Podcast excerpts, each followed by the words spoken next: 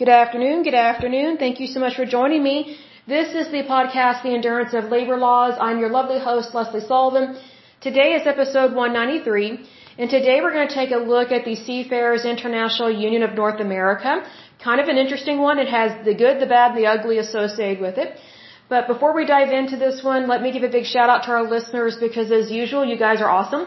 We love to see you here online. Do check out our YouTube channel and thank you so much for subscribing do leave us feedback, leave a comment, say hello, whatever the case may be. We love to see you guys there.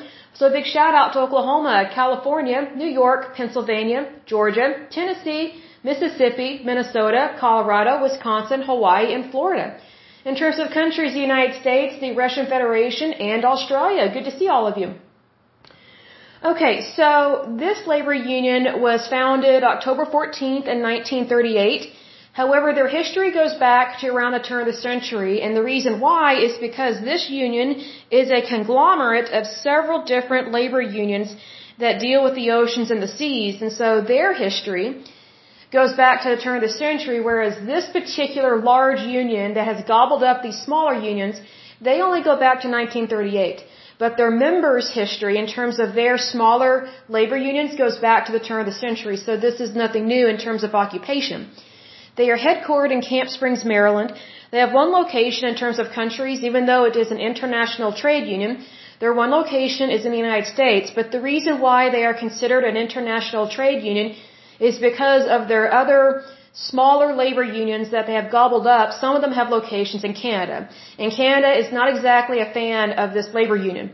So I always wondered if Canada actually likes being a part of America in terms of our labor unions.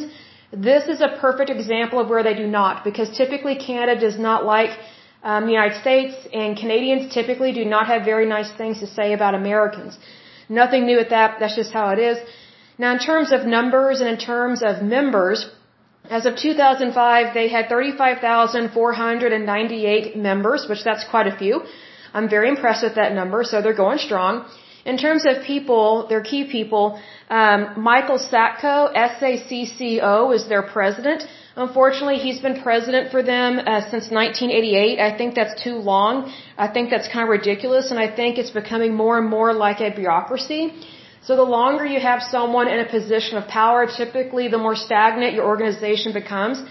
Now here's the thing, that's in regards to trade unions not private sector um, companies. Here's the thing: when someone actually owns a company, they own it and they are the CEO, unless they pass that responsibility on to somebody else. In terms of trade unions and labor unions, they do need to change management. They really do because they don't own. excuse me, losing my voice. They don't own those jobs and they don't own the private sector. And the presidents of these labor unions do not actually own the labor union. So that's why you need to have a change of management. It's just like the presidency of the United States. That's why we vote for a new president or we vote again every four years, and then the maximum term is two terms, which is a max of eight years. Unfortunately, this guy has been in there since 1988 with this trade union, and I think that's one reason why um, they had problems with discrimination. So hold on just a moment. Let me, let me get a drink of water. So we will just um, discuss the I would say the age discrimination is what they went to court on, or what they were taken to court about. This was back in 2005, and they lost, and they rightfully uh, rightfully lost on that. So interesting about that. So I'm not surprised that they actually got taken to court. I'm just surprised they weren't taken to court sooner, because more than likely, you know, what you have to remember with court cases is that the offense typically did not happen just recently. And especially in regards to um, workplace violations, typically those, um, usually they came to light a ways back, but management and HR did not want to handle it.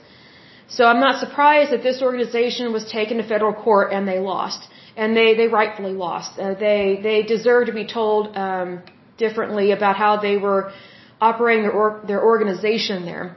So needless to say, they are affiliated with the AFL-CIO, it says the Seafarers International Union, also known as SIU, is an organization of 12 labor unions of mariners, fishermen, and boatmen working aboard vessels flagged in the United States or Canada. Michael Satko, SACCO, has been its president since 1988. My personal opinion is that is way too long. He should have a maximum of serving eight years. That's my personal opinion. get some new blood in there. The organization has an estimated 35,498 members and is the largest maritime labor organization in the United States. But that's only because they have several smaller labor unions under their, um, I would say within the organization underneath their umbrella. So it's like a conglomerate. Um, and I don't like that because, you know, conglomerates and especially monopolies, well, let me rephrase that. Conglomerates do not always have um, the individual person's best interest at heart. It's always the group. And so whenever you're focusing on the group and not the individual, then that's when typically your rights get violated, which is exactly what happened within this trade union. Also, monopolies are, are illegal in the United States. At least they are supposed to be illegal. So I don't understand why these labor unions are not broken up. Because we have seen time and time again, whenever these labor unions get too big for their britches, so to speak, that's when they have a lot of problems. That's why, you know, if I am in favor of a trade union, I prefer that they stay small and that they remain local because then they can protect local workers' rights. It's only when they get really big that they start having problems and then they start donating um, possibly millions of dollars to the Democratic Party, which is not right to do that. So that's a very fascist, communist thing to do. Goes on to say, organizers founded the union on October 14, 1938, but again, their history goes back to the turn of the century. The Seafarers International Union arose from a charter issued to the Sailors Union of the Pacific by the American Federation of Labor as a foil against loss of jobs to the Congress of Industrial Organizations, also known as CIO. So they're having a a, um, a turf battle, basically. They're having a tiff, and it's Communist Party aligned factions. So what's interesting is that a lot of these labor unions have a problem with communism, which is not surprising considering that they typically cannot stand capitalism, but yet they want to make a lot of money.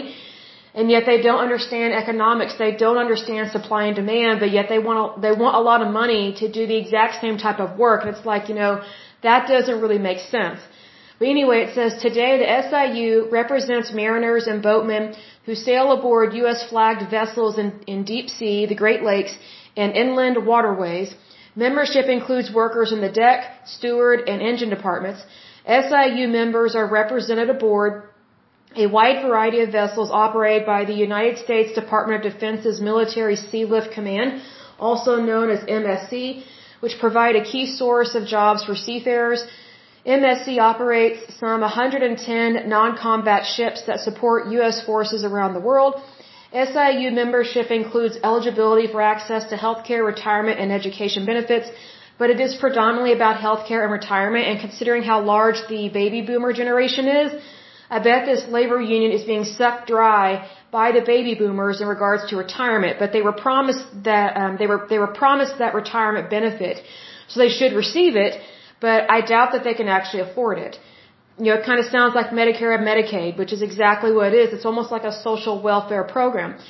It says educational facilities include the Union's Paul Hall Center for Maritime Training and Education at Piney Point, Maryland.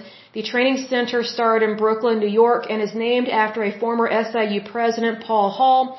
The school opened in 1967 and has trained, sorry, trained more than 100,000 mariners. Highly active in the political arena, which I do not agree with, the SIU states that its primary focus is to maintain safe working environments for men and women working aboard vessels. I'm all for that, but I just don't agree with the politicalness. I think that's ridiculous. And to ensure very high standards of training among its membership. So I'm all for training, but what's funny is that this union discriminated against anybody over the age of 35. that's why they were taken to court. So I guess they consider anyone over the age of 35 to be an old hag or an old bag. And I'm like, wow, that's really horrible. So needless to say, very interesting stuff there. Let me get a drink of water. So it says, in terms of their history, again, it goes back to 1938, but again, it, it's actually back to the turn of the century. And a lot of their jobs were created, um, well, I shouldn't say created. The union was founded um, during the difficult times of the Great Depression and the world economic slowdown. And unfortunately, communism was on the rise back then. So that's why a lot of these labor unions were founded was because we had a lot of communists that immigrated over here to the United States and did not agree with democracy, liberty, or freedom. So that's why they founded a lot of these labor unions. Now here's the thing. I'm not going to go into every single little um, tiff that they've had But needless to say, it's one of those things where they get affiliated, then disaffiliate, affiliate, then disaffiliate. And so I'm going to list off the unions that they are currently affiliated with, and this, this changes. It just changes so much, it's ridiculous. Like they get in a little tiff and they leave and then they come back, so it's, it's dumb. Okay, so the first one that is involved in this labor union is the Seafarers International Union of North America, Atlantic, Gulf, Lakes, and Inland Waters District National Maritime Union. And their total assets is nineteen million eight hundred and sixty-eight dollars, or sorry, nineteen million three hundred sixty-eight thousand three hundred and thirty-three dollars, and that is as of 2005 report. The next one is American Maritime Officers. Their total assets is fifteen million two hundred twenty-eight thousand nine hundred and thirteen, and that is uh, as of a 2006 report. So these people are not broke, is what I'm trying to make a point here. They have millions of dollars that they collect from their members, and they try and infiltrate um, our elections, and that's not right because the elections belong to the American people. It does not belong to any particular trade union. That's why these trade unions are very communist in how they operate because they think that they should be in charge of who becomes president. Well, that's a dictatorship and we don't have that. Um, the next one on the list is Fishermen's Union of America, Pacific, and Caribbean.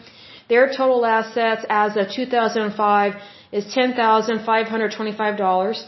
Next one is Industrial Professional Technical Workers International Union. Their total assets in 2005 was 416,930. The next one is Marine Firemen's Union. Their total assets in 2005 was 3,675,662. The next one is Sailors Union of the Pacific. Their total assets in 2005 was $2,811,294. The next one is Seafarers Entertainment and Allied Trades Union. Their total assets from 2005 was $195,316. The next one is Seafarers International Union of Canada. Their total assets, it's unknown. I don't have that information. Next one is Seafarers International Union of Puerto Rico, Caribbean, and Latin America. Their total assets in the 2005 report was $252,361. Next one is Seafarers Maritime Union. Their total assets in a 2005 report was $1,200,432. The next one is Sugar Workers Union number 1. Their total assets in a 2005 report was 280,000 sorry, $280,209. The next and last one that is affiliated within this organization is United Industrial Service Transportation Professional and Government Workers of North America, big old long title and we don't have uh, their total assets for this report. Um, but the the unions that have that have disaffiliated are Seafarers Professional Security Officers Association, and their affiliation was terminated in 2004. The next one is Seafarers AFL-CIO Local Union Number Five Chauffeurs and Industrial Workers, and their contract or, or affiliation was terminated in the year 2000. The next one is Seafarers AFL-CIO Local Union 300 United Industrial Workers Midwest. Their contract or affiliation was terminated in the year 2000. The next and last one is Seafarers AFL-CIO Local Union Marine Staff Officers Pacific District. Big old long title. Their contract or affiliation was terminated in the year 2002. Now here's the thing. You know, Canada um, is not a big fan of this labor union. So one of the first things that happened, um, this first part has nothing to do with Canada. It's the second part that does. So in 2005, the SIU and the Paul Hall Center for Maritime Training and Education, uh, they were sued for age discrimination by the Equal Employment Opportunity Commission. I bet that shocked them because that's a federal agency. So they don't expect the federal government to ever call them out on anything, and the federal government did, thank goodness. The SIU was restricting applicants based on age rather than ability, rejecting any apprentice applicants over the age of 35. So again, I guess they consider anyone over the age of 35 an old hag and an old bag, and that's just dumb. In the opinion of the Fourth Circuit Court of Appeals, it says, quote, throughout this appeal and in the proceedings before the district court, the center and the union maintained that age barriers to entry are a hallmark of apprenticeships and complained that the EEOC's regulation effectively guts that employment practice by erasing its defining characteristics. So here's the thing. It's like I was saying earlier. You know, just because a court case comes out in the year 2005, that doesn't mean that the offense occurred only recently. More than likely, it had been going on since the beginning of this labor union. So this, you know, this entity that was supposedly trying to protect workers' rights and claiming to care about people, it actually did not. And someone finally took them to court. Amen. They should have been taken to court, and they should have been taken to court a long time ago. And it says in 2006, the case remanded back to the Baltimore Federal District Court, and that court ruled in favor of the EEOC and ordered back payments in the range of, get this, $2 million to over 180 plaintiffs and further ordered that they and all future applicants to the Paul Hall Maritime School be admitted regardless of age. So get this. Over 180 plaintiffs sued these people. So that means it's a minimum of 180 people sued them. That is really sad. That is very sad because that means they have a big problem with age discrimination and it's been going on a long time. Now in regards to Canada, this is very interesting here. It says in testimony before the Parliament of Canada in 1996, David Broadfoot of the Canadian Merchant Navy Association recalled that in 1946, quote, our government imported a thug, a real heavy duty gangster from Brooklyn, Hal S. or Hal C. Banks, to smash our union and bring in the Seafarers International Union, which was no different from the Teamsters, which that's, that's, that says a lot because the Teamsters are not nice, which was no different than the Teamsters at its worst and no different from the Longshoremen's Association at its best. Now remember, longshoremen, they're not a good union either, so they're, they're kind of bad crooks. It says, or he says, they came on our ships with baseball bats and bicycle chains. That's how they introduced their union to Canada. So now I'm starting to understand why Canada does not always like the United States and why they do not always like Americans. It's because of things like this. And unfortunately, sometimes organizations like this that are from America, they do bad things, but they make the entire country look bad. And I think that sucks because, you know, I would say that the majority of Americans would not be for this labor union. And they would not be for those other ones that we listed because a lot of them were founded by fascists. Meaning, they do not believe in America. They do not believe in capitalism. They do not believe in democracy. And an example of this, just, just right off the top of my head, this Michael Sacco guy, he's been president of their organization since 1988.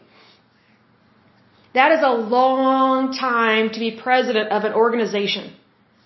Long time, way too long.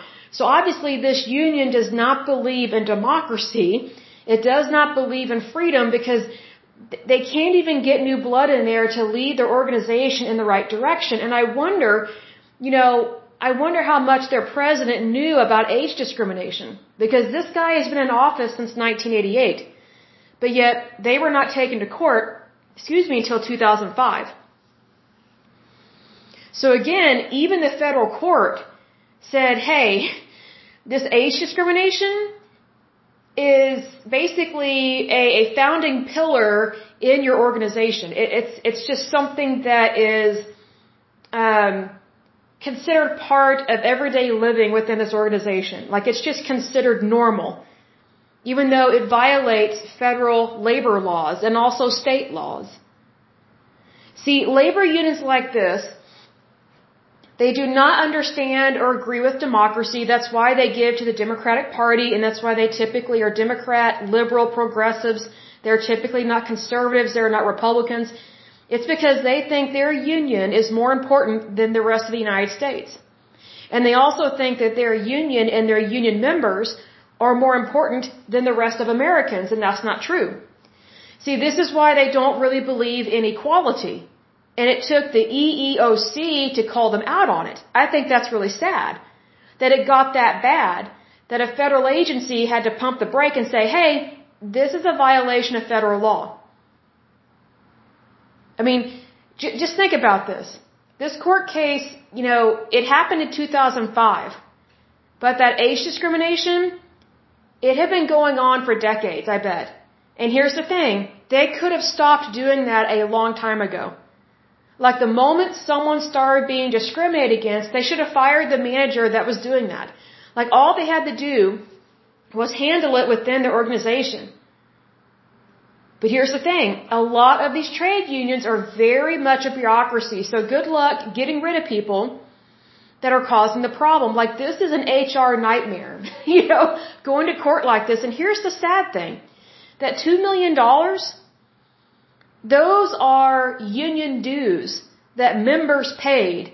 And so now they're having to pay out, or they did have to pay out, all this money to the victims of age discrimination because they're very they're very trade union, totally oppressed people and suppressed them based on their age. It's ridiculous. It's, it's just like, you know, to me, there's no excuse to have any type of discrimination. Because there's always a policy and procedure in place to follow. But they did not do this. And the reason why they did not do this is because they're fascist, communist, socialist, liberal, and progressive. See, they claim to be inclusive. See, that's the lie behind trade unions. They claim to be inclusive, but they are not. See, inclusivism says, hey, we welcome you no matter what.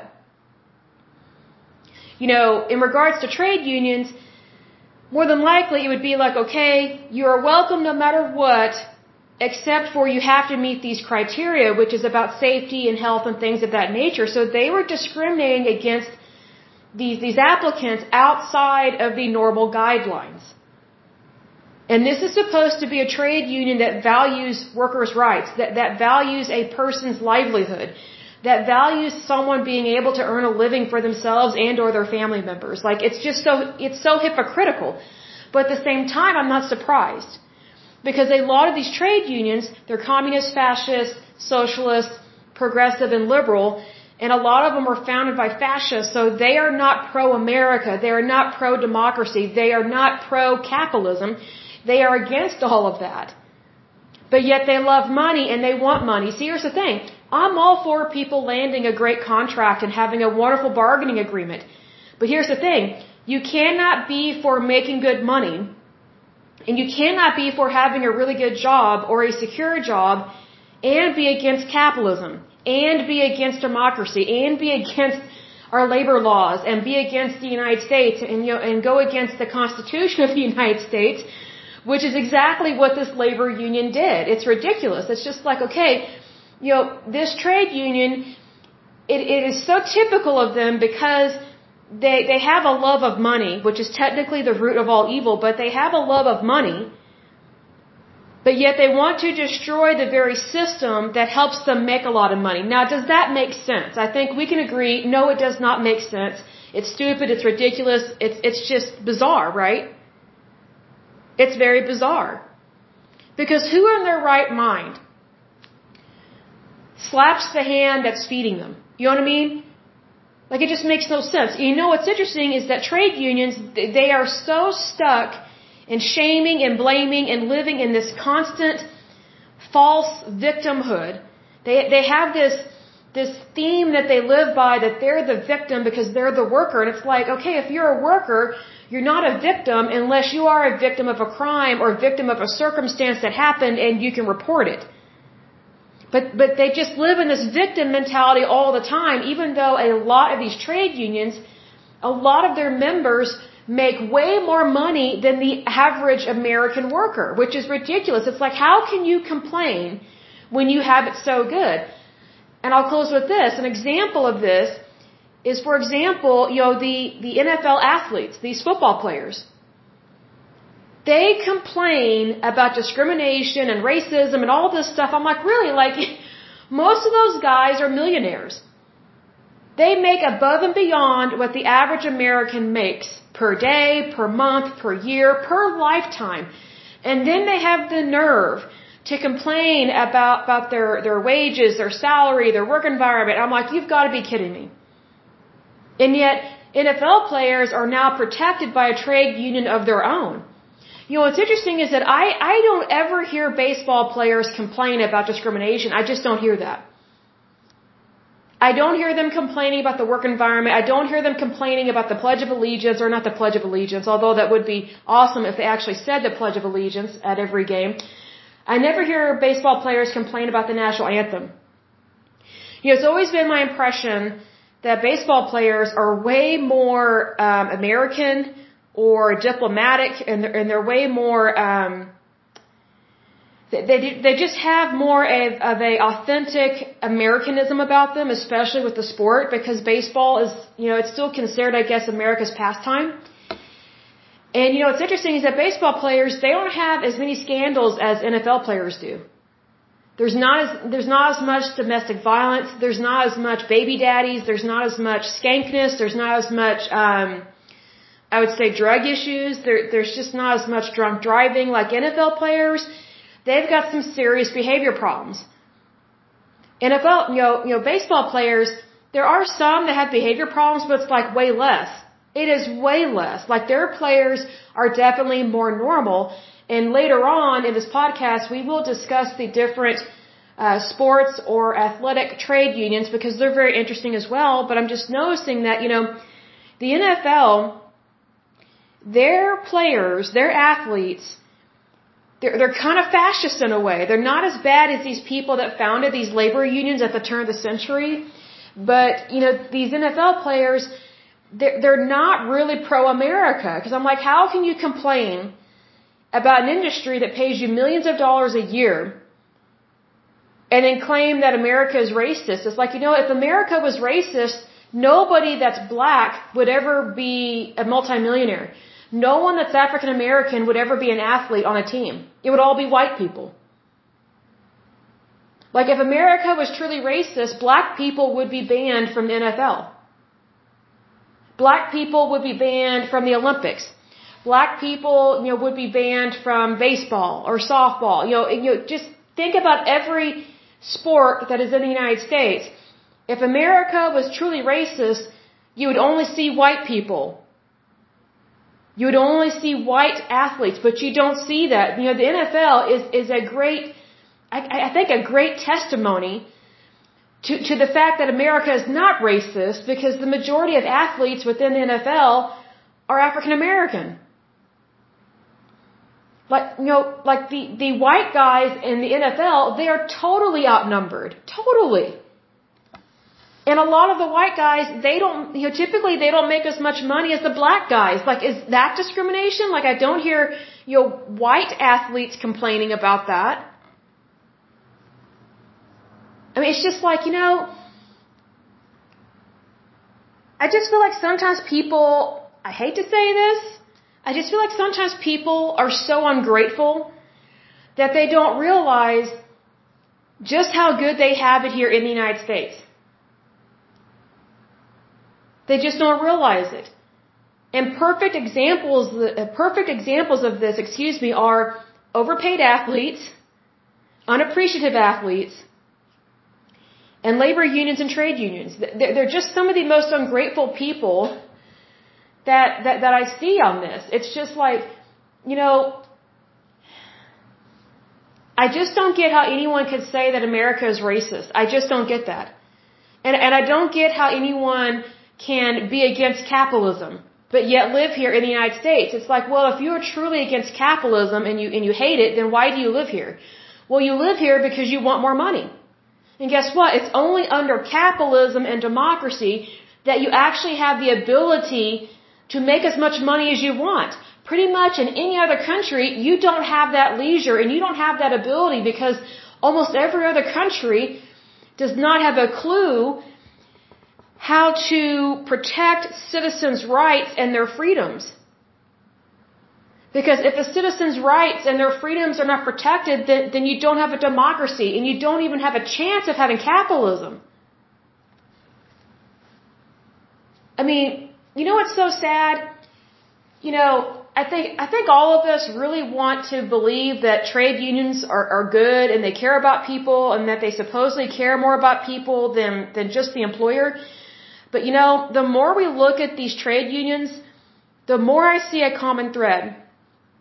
They only care about the few. So they play favoritism and nepotism. And then anybody that is not their favorite, they discriminate against. It's ridiculous. And this labor union actually got taken to court over it and had to pay out $2 million. See, here's the thing. If I had been a member of this labor union and I, I knew that they were going to have to pay $2 million out because of discrimination, I would actually be really mad about that. Because, you know, the way I think about it is, hey, that's my money I've been paying in union dues you know, I, I would be offended as a member. I really would, because I'd be like, okay, so maybe if you guys had not been practicing age discrimination, then maybe, you know, we could have saved $2 million here. And you know what it reminds me of in, in regards to this? It reminds me of the age discrimination that was rampant in the airline industry back in the day. Back in the day, women, you know, the moment they turned like 32 or 35, they were automatically terminated um, in the airline industry because they were considered old, they weren't considered desirable, and then also the moment a woman got married, she was fired from the airline industry. It was just expected. That's what this labor union reminds me of. And what's interesting is that it was airline stewardesses that actually went to the EEOC and reported the entire airline industry for the rampant and widespread age discrimination and also there was discrimination against women and then there was also discrimination against blacks and Asians in the airline industry. And here, you know, here's another example where if it wasn't for the Equal Employment Opportunity Commission we would probably still be experiencing discrimination within that whole industry. And I think that's really sad. But here's the thing. It's important to remember that if all you ever keep is a bad mold, like you never break the bad mold, then how can you ever expect to have something better? See, because there's the thing. You know, those executives and those people that were in charge of those airlines and that were not doing the grunt work, I guarantee you they would not have liked being discriminated against. They would not like getting fired, you know, the moment they turn 32 or 35 or, or the moment their wife has a baby or something. Like, here's the thing. Uh, a unlawful firing is just that. I'm trying to think of the best way to describe this. A unlawful firing is just that. It's unlawful. And it's really sad those things actually took place. Because, I mean, I look at it this way. What if the airline industry had actually valued women for who they are and what they are? You know, the airline industry actually could have been a lot better a lot sooner if that discrimination had not been taking place. But it was just assumed back then, during the nuclear family years, or whatever, that a woman's place is either in the kitchen or in the bedroom. And it's just like, wow, so we don't have a brain. Thanks a lot. That's why women got so mad in the 50s, 60s, and especially the 70s. I think if women had not been so mistreated and so discriminated against, I think the feminist movement might have calmed down a lot sooner as opposed to being so liberal and crazy progressive today. It's ridiculous. Like I'm all for the old school feminist movement, which, which definitely protects workers' rights for females, but now feminism has gone off the rails and is now trying to say that transgenders are women. I'm like, they're not. If a man is a man, he's a man. Like transgenders, they're, you know, what's interesting or sad, I should say, what's sad about transgenders is that they're not male or female. Now they're in the middle because they're, they're living basically in two different types of bodies, which is why that's called, you know, dysphoria. I think that's one of the words for it. Meaning it, it, it's a psychological issue. It's not normal to think that way. It's not normal to live that way. But yet, feminists these days, a lot of them are very much embracing transgenderism and making it seem like, oh, that's a women's rights issue. No, it's not. Should transgenders be treated with dignity and respect? Yes, by all means. Love them, respect them, treat them with dignity and respect. It is within that same token that just because you love and respect somebody, that doesn't mean you, you have to agree with them or you tolerate the strange things that they do or the things that they want to do.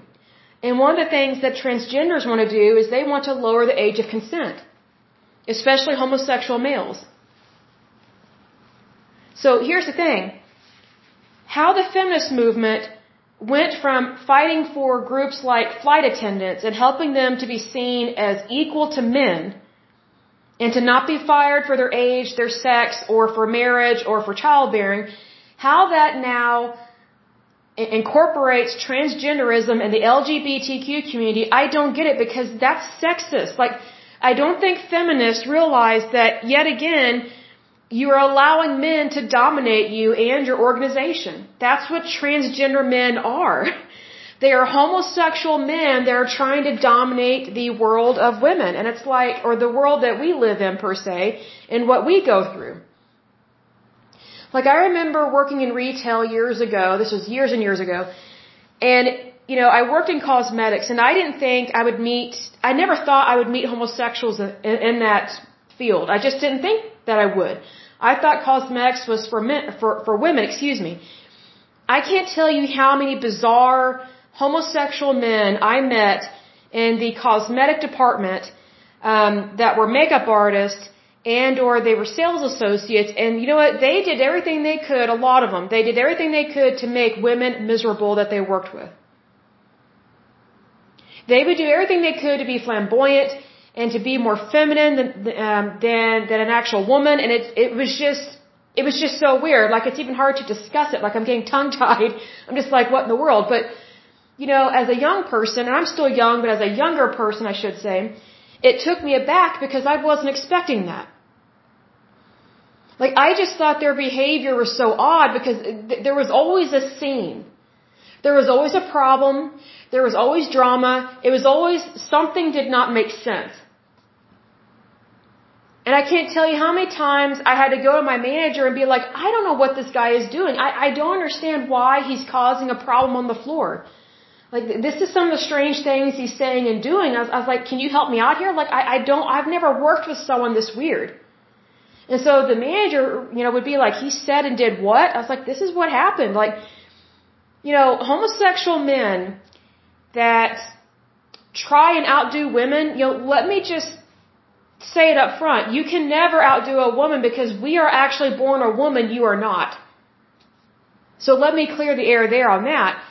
You know, and I think a lot of these homosexual men that are very flamboyant, they they I've never met a happy one and I think they have very miserable lives, at least the ones I've worked with. Like there was always a problem, there was always an issue, there was always drama and they would always have their boyfriends come visit them at work and it's like we can't keep having the, these these weird domestic fights at work. It was weird. And it was just bizarre. It's like, you know, like I really wish homosexual men would leave the feminist things to women because we are the ones who are feminine, you are not. Like, like we are the ones that are born female, you are not. And I'm not saying that men can't be effeminate or be kind of feminine in how they are, because there are some straight guys. There are actually several straight guys I've met over the years that they they're feminine to a little bit, you know, they're because they're not like crazy hillbillies or they're not, you know, lumberjacks or maybe they're not football players, you know, they're not they're not extremely masculine, but they're not extremely feminine. They're just kind of there in the middle, but they're straight and they, they love women and they, they want to get married and have children, things like that. But it's just one of those things like, you know, these homosexual guys, I don't understand how feminists or how women can fall for this. Like they, they are not for you, they're actually against you. Like take a look at what all the feminist movement fought for. Like, you know, the feminist movement did not fight for the rights of homosexuals. Like, you know, homosexual men were not experiencing discrimination like, you know, like what women were. It, it just, it just amazes me what stuff has, has happened and what has come full circle. And what I don't understand is feminists taking on the, I would say the banner or the problems or the burden of the transgender community, and that, that's not our issue, that's not our problem. You know, women are women, men are men. Transgenders, you know, a transgender male or a transgender female, they're right there in the middle. They have their own little group. And it is a little group because it's not very many people in the United States or much less on the planet that are transgender. It's actually quite rare. So if they're not the majority, you know, why, why would you bring so much attention to them? I don't get that because a lot of what they want to do is not right. And they actually have been causing a lot of problems in the private sector, especially at places of employment. So, very similar to these different trade unions. I mean, like, there was one guy I worked with, and I'll close with this. He was a manager of a, a makeup counter that was directly across from me. He was notorious for coming over into our makeup bay and stealing from our, our samples. And we had some very expensive cosmetics. I mean, very couture, very European. His stuff was crappy American goods. And it was, I mean, not that everything in America is crappy, but his was, was crappy. It was, you know, a lousy American company that was making these cosmetics. And he had to sell that. And then, um, me and, me and a couple other ladies, we were selling more of the European line. Well, whenever he wanted to schmooze, um, some clients or some customers, he just told his employees to come over and get samples from us. It's like, no, like our samples are for people that buy this product. Your product is American. They're not purchasing our products here. So, no, you're not getting any samples. So what I started doing is I started counting every single sample that we got. And I started counting every little thing and keeping inventory because one reason why we were not getting our shipments was because we had a huge problem in loss prevention or lack of loss prevention. Like we had a lot of pilfering, so to speak. And so that's one reason why I was hired and why I was transferred to that makeup counter was to investigate what, what was going on and to stop the problem and to report to management what was going on. So every, every day that I worked and every night that I closed, I would do an inventory of every single sample and every single product that we had and I'd make sure it matched our inventory the next day. Well, get this. The people that were stealing from us, stealing from our bay, they hated it when I would count stuff. I mean, it would take well over an hour, but I would stay and I would do it. And I got really quick and really good at it. But, you know, what's interesting is that the only people that got mad at me about that were the people that were stealing from us. And here's the thing. There were so many homosexual men that loved to come into the store and get all these freebies because they're cheap. These homosexual men, they were cheap and they thought they didn't have to pay for anything because they thought that they were more feminine than an actual woman, like someone that is actually born a woman. It made no sense to me. You know, there are so many homosexual men that, that they're, they're freeloaders, especially when they work in the cosmetic industry and they work, a, and they work as makeup artists. That was my impression. And I never knew that. I learned all this stuff. I was like, wow, I've never met so many freeloaders and drama queens in all my life. And here's the thing, you know, management, they were shocked at how much these guys were stealing from our bay. Because I would report it. And this guy that was a makeup counter manager, he should have never been in management. Never, never, never. You couldn't trust him with money or samples or anything. Um, he actually told me off one time. I know he wanted to tell me off way more. Um, but he, how did, how did he describe it? He said that I falsely accused him of stealing from my bay. And I said, I didn't falsely accuse you. I reported the numbers. The numbers speak for themselves.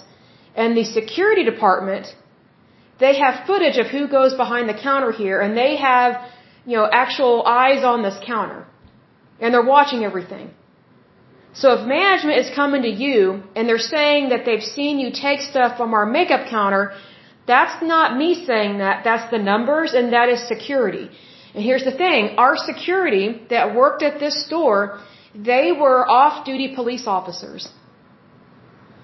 Like, you know, why would they lie about this? You know what I mean? Like, like it, it was just so weird that this homosexual guy, he was just like in la la land, and he just thought that he should be able to do whatever he wants, whenever, he, whenever he wants, however he wants. Like, he did not understand, you know, that that stealing is stealing and thievery is thievery. He did not understand economics. He did not understand supply and demand. Oh, and also he did not understand that he was breaking the law. But yet, the feminist movement and stupid feminists, they defend guys like this. They go, oh, well, you know, he knows what he's doing because he's gay, so just give him all the samples he wants. No, we're not doing that. Like a lot of the women I worked with, they wanted to tell this guy and these other guys no, but they didn't have the courage to do so. I did. I told them no all the time. And I stood there and said, no. You're not getting anything out of us. If your client wants a sample, they have to buy from us. Like they have to come to us because we need to inform them about this product. Because we don't want them to have, you know, a possible allergic reaction. Like, you know, we have our clientele, you have your clientele. And plus your clientele, I've never seen any of them come over to our bay and buy our, our expensive European couture skincare. Because your clientele, you know, your clientele typically can't afford anything over $50. One of our creams costs $350. So obviously, you know, there's definitely a different demographic here. But needless to say, you know, this, this gay guy, he did everything he could to try and get me in trouble with management. I can only imagine what would happen if I was going through that same thing, but during today's turbulence in our society. See, back then, managers were smart enough to realize, hey, there's a certain group of people that keeps coming in and stealing from our store. And it's connected to this gay guy that is a manager at a caddy corner makeup counter. Something fishy's going on. Man, if you were to if you were to investigate a homosexual manager these days, oh my gosh, there would be a lawsuit. There would be a gay pride parade that would, you know, march through or stomp through the makeup counter department, you know, through the cosmetic department. I mean, it would be such, you know, it would be like the stuff hits the fan, as they say. Like I know that's what, I know that is exactly what would happen if that same situation happened today. So I'm grateful that what happened to me happened many years ago and is not happening today. But I feel sorry for anyone that has to report anyone that's in the LGBTQ community, even though it has nothing to do with their sexuality, like you're actually reporting them for the stuff that they're doing that's wrong. But see, here's the thing, the LGBTQ community because they've gotten the, the alliance of the feminist movement, now they get away with way more stuff. And sometimes it is discrimination against women. I kid you not, folks, I was discriminated against on a daily basis by these homosexual makeup artists. I was discriminated against for being a straight woman. And these gay guys could not stand it when, whenever a very good looking heterosexual man would be hitting on me. And then they would try and, you know, interfere in the conversation and then hit on the guy. And the guy is heterosexual. He's straight. He's disgusted by this guy hitting on him. And he would just look at him and be like, dude, back off. It was so weird. And I, and I, and I have to say, sir, I'm sorry about that. I apologize for his behavior. I don't know what's going on with him. It just is what it is. And usually the guy that's hitting on me would say, don't worry about it. You know, it kind of looks like a funky work environment anyway. But these gay guys, they can't stand it when straight women get a really good looking straight guy. They can't stand it. So it's like, I don't understand how feminists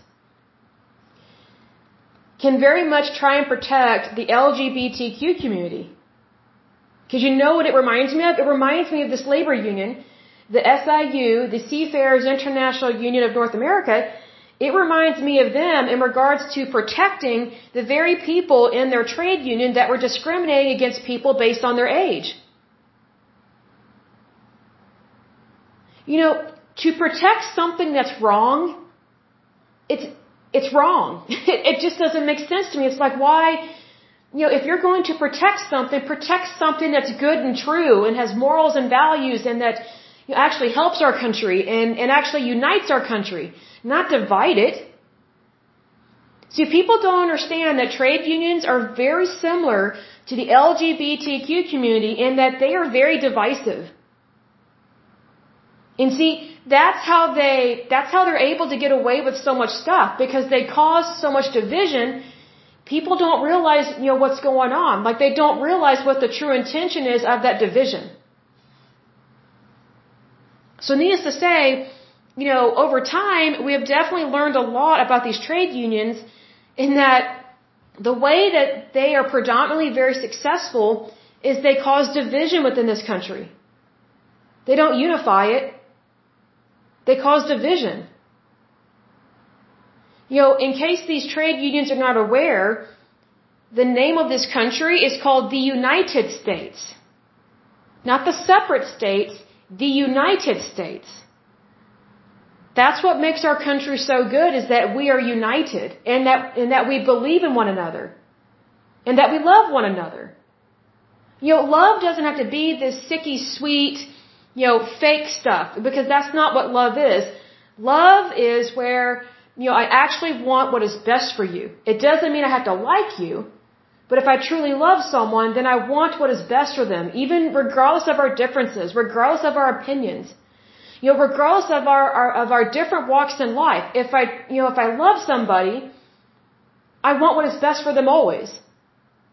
But trade unions and the LGBTQ community, they don't really love people because they believe in division.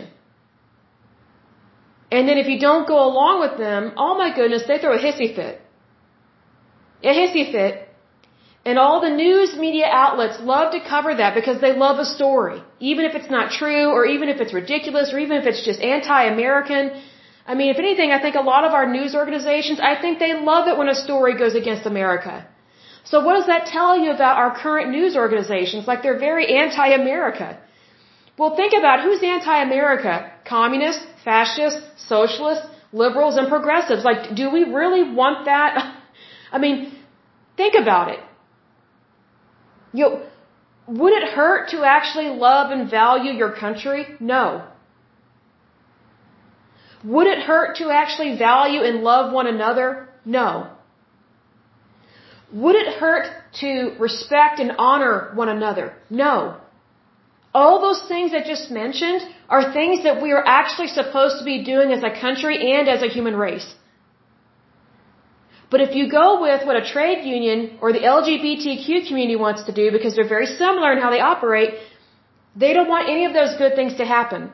Because they know that, that if we are unified, their little mission basically becomes obsolete. Because when we are unified in dignity, respect, love, honor, you know, we win every single time. And the reason why we win every single time in that nature is because we are one nation under God. What's interesting about these trade unions and the LGBTQ community, they don't want you to really know that God exists. They don't want you to believe that God exists. And they want you to question everything that actually you might believe in. Because if you don't believe in what they're doing, then oh, you're against them. And that's not the case. See, that's division. That's not unity. Give me unity any day.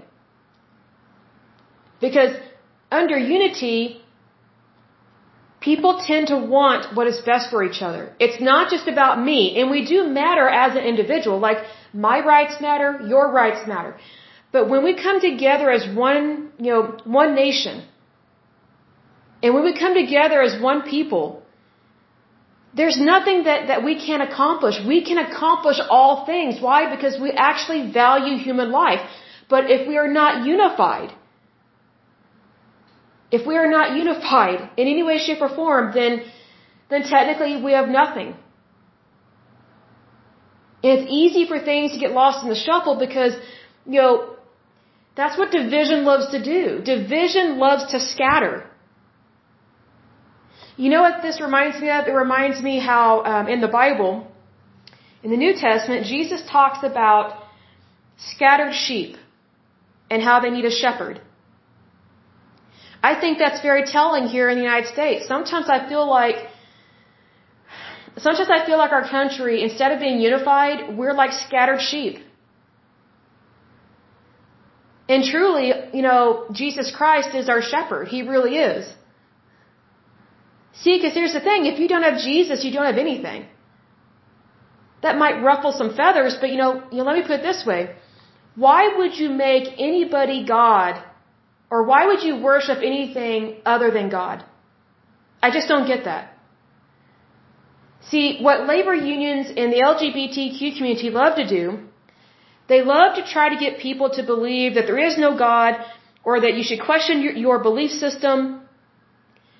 And the reason why is because they want to dethrone the God that you actually value and worship in your life so that way they can place something else of importance in your life that they can control so that way they can control you and your life and your lifestyle and your family. It really is about manipulation and control, but it's almost in in uh, in reverse, I would say. See, the more I hear people talk about, oh, you know, we are inclusive, I'm like, really? How are you inclusive? Show me. And I've yet to find an organization that is truly inclusive, but yet they have a inclusiveness policy in their office culture, you know, manifesto or, or their HR manual or policy. I'm like, you know what? I just find that odd. Because what's really strange about our society right now in America, I have found that the more people claim they are inclusive, actually the more division there is. You know, this country was more unified, you know, when our grandparents were alive. And they never talked about being inclusive. They, they, they just respected their neighbor. I mean, they, they just, you know, loved one another. Even if they couldn't stand someone, they still loved them as a human being. And I'm not saying that our grandparents' generation didn't have problems. It did. I mean, there were definitely some problems with sexism and racism and things like that. But strangely, even with those problems, the United States was better off back then. And I'm not saying to bring any of those bad things back. I'm saying that even though our nation had its problems, we were more unified because more people believed in God, they worshiped God, and less people followed or worshiped a false doctrine, especially a, a political doctrine. I just find that to be odd because what's interesting is that our country is is very ungodly considering you know what we used to be but supposedly we have more freedom. You know women supposedly have equal pay. We really don't. Um supposedly you know there's only racism against blacks. That's not true. I've been discriminated against i don't know how many times because of my skin color. I've been discriminated against because of my marital status my skin color. Um trying to think what else. Oh where i'm from like there have been times I've had job interviews with companies in California and they would not hire me because I'm from Oklahoma. Not because of location, you know, like, oh, it might be kind of hard for you to move here. Actually, no, it's not. You just, you just pick up and move. I mean, you can go anywhere in this world. But there are so many employers in California, or people in California, I should say, they look down on the rest of the United States and they view us as like Hicks.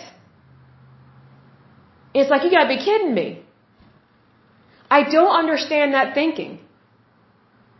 I just don't get it. But then when I take a look at, you know, how does the Democratic Party operate? Oh, well, they're snobs, a lot of them. They think Republicans and conservatives that we're all stupid hicks and we live in the woods. We don't. Okay, not all of us. In fact, that's very much a majority that do that. Then you have people from California that, you know, they think that the rest of us are just ignorant. And it's like, wow, your, your, your state is bankrupt. It's broke. And people are leaving California, you know, they are flooding out of California because they can't afford to live there. But yet California is Democrat, it's socialist, it's progressive, it's liberal. It has way too many social reform programs. It has a bizarre governor, a really strange guy. They very much believe in abortion. And I'm just like, you've got to be kidding me. Like, like, I just don't understand that thinking that, oh, we're inclusive, but let's get rid of the unborn.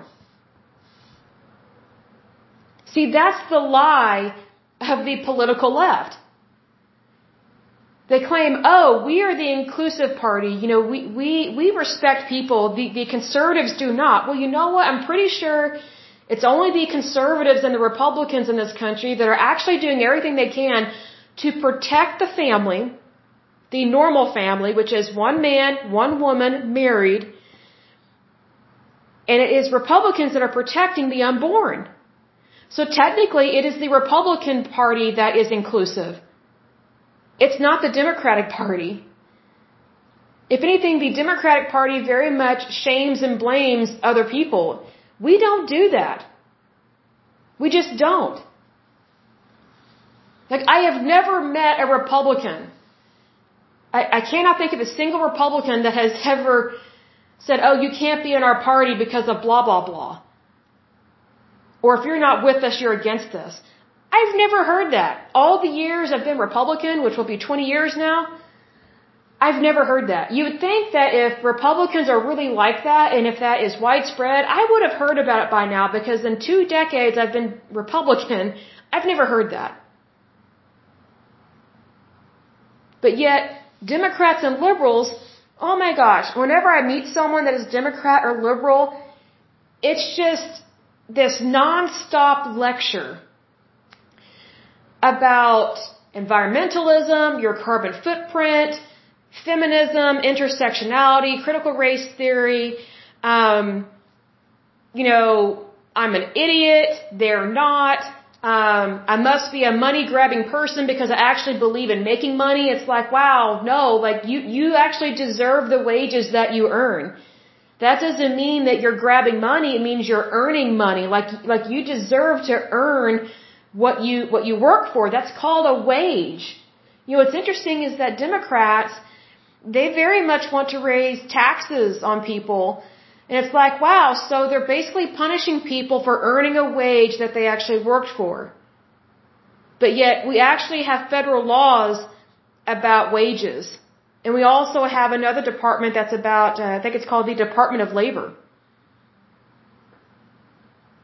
I mean, it's just this, this constant hypocrisy. And what's sad is that his, this, you know, hypocrisy, sometimes it's hard to say all this stuff, but it's just like, because it just boggles my mind, but this hypocrisy is rampant in these trade unions. Because they claim to care about people, they claim to be inclusive, but yet here they are practicing discrimination. And it took taking them to federal court, you know, to get them to stop when they could have stopped years ago. I mean, it's just like, wow. So the very so-called institutions of trade unions that claim to care about workers' rights and all this stuff, it's a lie.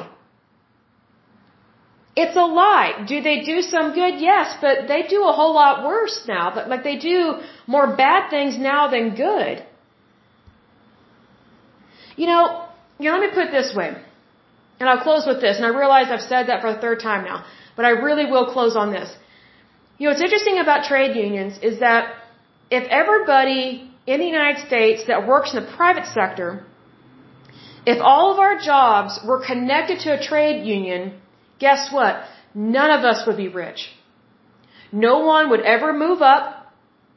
Everybody would either be lower income or middle class. We would have hardly, I would say we would not have any billionaires. We would have very few, very few millionaires. And, you know, we would be stuck in the past just like the Soviet Union was for decade after decade.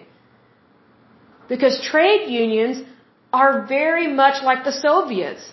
They don't like change. They don't welcome it. They don't like being questioned. And, and if you do question them, oh, how dare you question me? How dare you? How dare you want a cheaper product?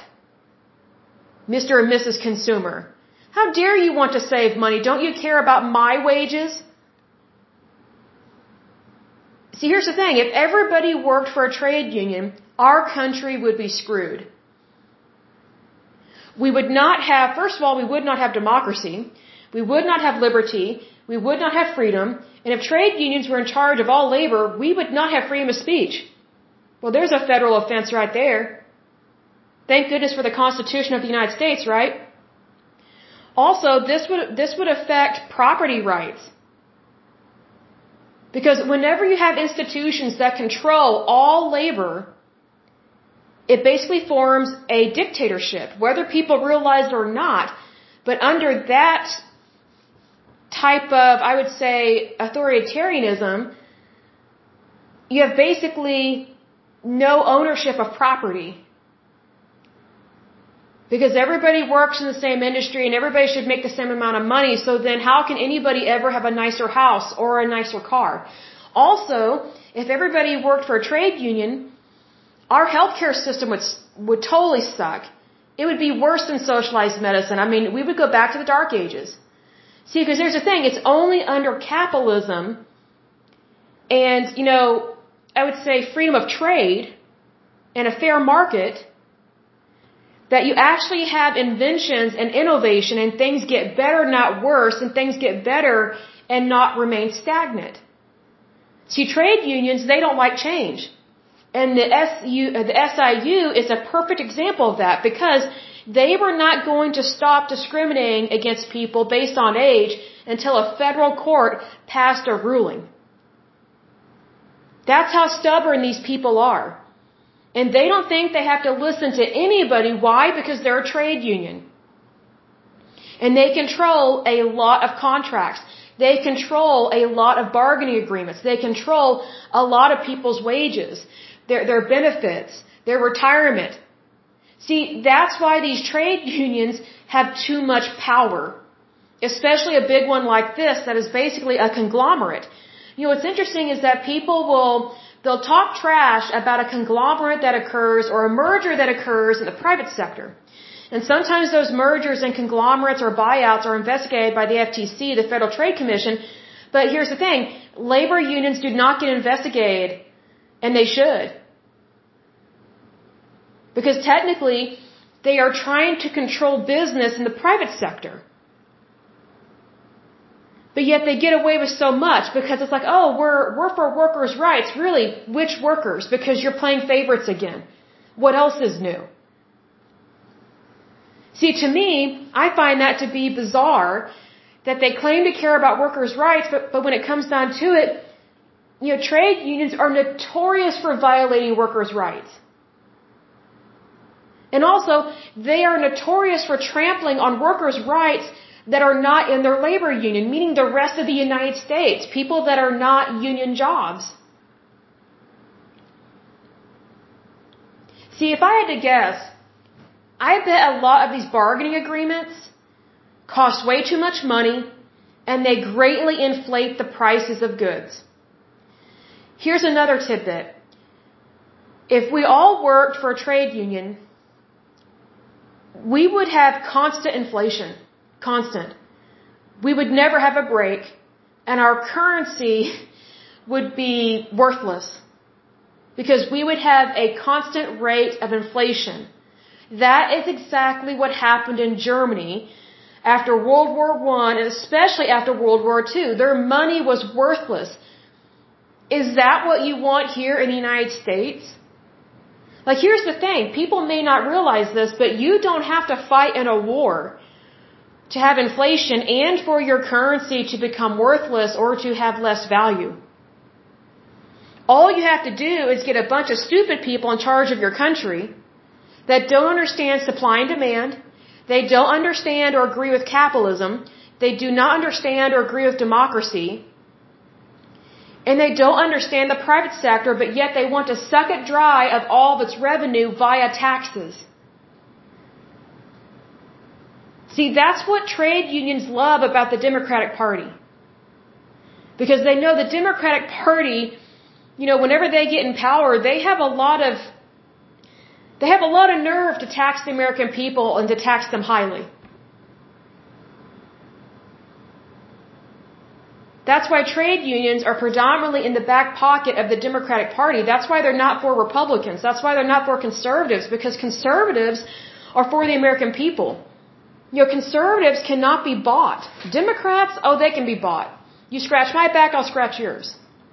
I'm not saying that corruption never happens in regards to, to Republicans, but the corruption rate is way higher and astronomical in the Democratic Party and those elected officials as opposed to Republicans. Because Republicans, you know, we are very much capitalist because we understand that, hey, if you don't have money in your bank account and if you can't find a job, there's a big problem in this country. I mean, I'll give an example. Has anyone gone, you know, like to McDonald's or Taco Bell and see how much their prices are now? Like so many of the McDonald's that I go to here in Oklahoma City, most of them don't have, um, you know how they used to have, you can buy a drink for a dollar and it can be a large, you know, it can be any size. It's no longer like that anymore. I think the only thing that costs a dollar now is a, is a small drink, a small soda or something. And they've gone up on the price of their combos. They've gone up on the price on their cookies and their desserts, like the Oreo McFlurry. Oh my goodness, it costs as much as like a, a Sonic Blast or something. It's ridiculous. It would be cheaper just to buy a bucket of ice cream and make it and mix it yourself. It's ridiculous. See, that's inflation. Inflation is not good for, for our country, but here's the thing. Trade unions, they do not understand economics. So even during times of inflation and, you know, during tough times in terms of employment, trade unions are notorious for picketing, for having astronomical um, bargain agreements that are just not affordable, they're not reasonable, and if, if you don't give them what they want, oh, we're going to strike and we're not going to work. Well, well, thanks for causing yet another problem in the United States. You know what would be funny? Is if there is a TV show, I guess this is a TV pitch, but I think it would be really funny if there's a TV show that that had a scenario where all American workers work for trade unions and all workers get pissed and refuse to go to work. then no one would be at their job. No one. Everything would be empty. Grocery stores, hospitals, schools. Nobody would go to their job. You know what that reminds me of? Greece, Spain, and Portugal. Especially Greece. They are notorious for not going to work. Notorious. And that's why their country is bankrupt. And it has been bankrupt for a long time. And that's why the euro has been suffering for so many years is because Greece does not exactly like to be honest about their books, about their, about their banking system. So any country that is part of the euro in terms of that currency, they are having to pick up the slack because of Greece.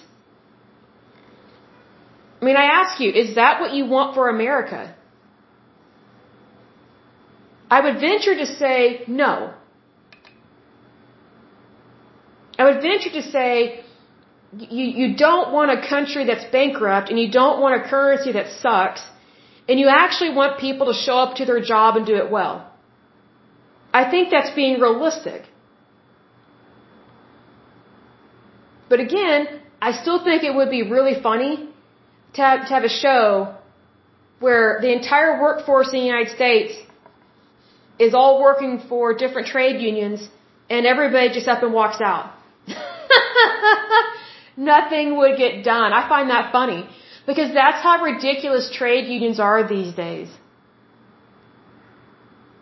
Like here's the thing, they're not unifiers. If they actually cared about unity, they would actually come to the bargaining table, actually go to the bargaining table and participate in a normal agreement and they would actually show up to their job. They would actually show up to work and not cause these problems. You know, what might be interesting is to look up at all the different strikes that have happened um, since Biden has been president. I've come across a couple so far. And it's just like, wow. that's not being American to go on strike. It's just like, you know, you know, let me give this example. What if you're on the operating table, your, your appendix has exploded, and the surgeon is right in the middle of removing your appendix and saving your life, but because he's in a, a trade union, he's, he decides to go on strike. And so he leaves right in the middle of the operation. Well, I got news for you. If a doctor does that, you're dead. You're dead. That's how stupid I think it is for anyone in a trade union to not show up to their job. Like, you're letting down your country. You're letting down your neighbor. Okay, so you want more money. Go to the bargaining table. Go, go make up a new, new agreement, but make it realistic. You know, have normal wages. There are so many labor unions and trade unions. They think their work is just as, you know, how to describe this? They think they should get paid what a doctor makes. And I'm like, oh really? Have you been to medical school? Have you done residency? I'm guessing you haven't if you're in a, if you're in a trade union. I think it's ridiculous what a lot of them expect to make. And yes, I understand sometimes their jobs are hard, but just because your job is hard doesn't mean that you have permission to lease and fleece the American people. That's ridiculous.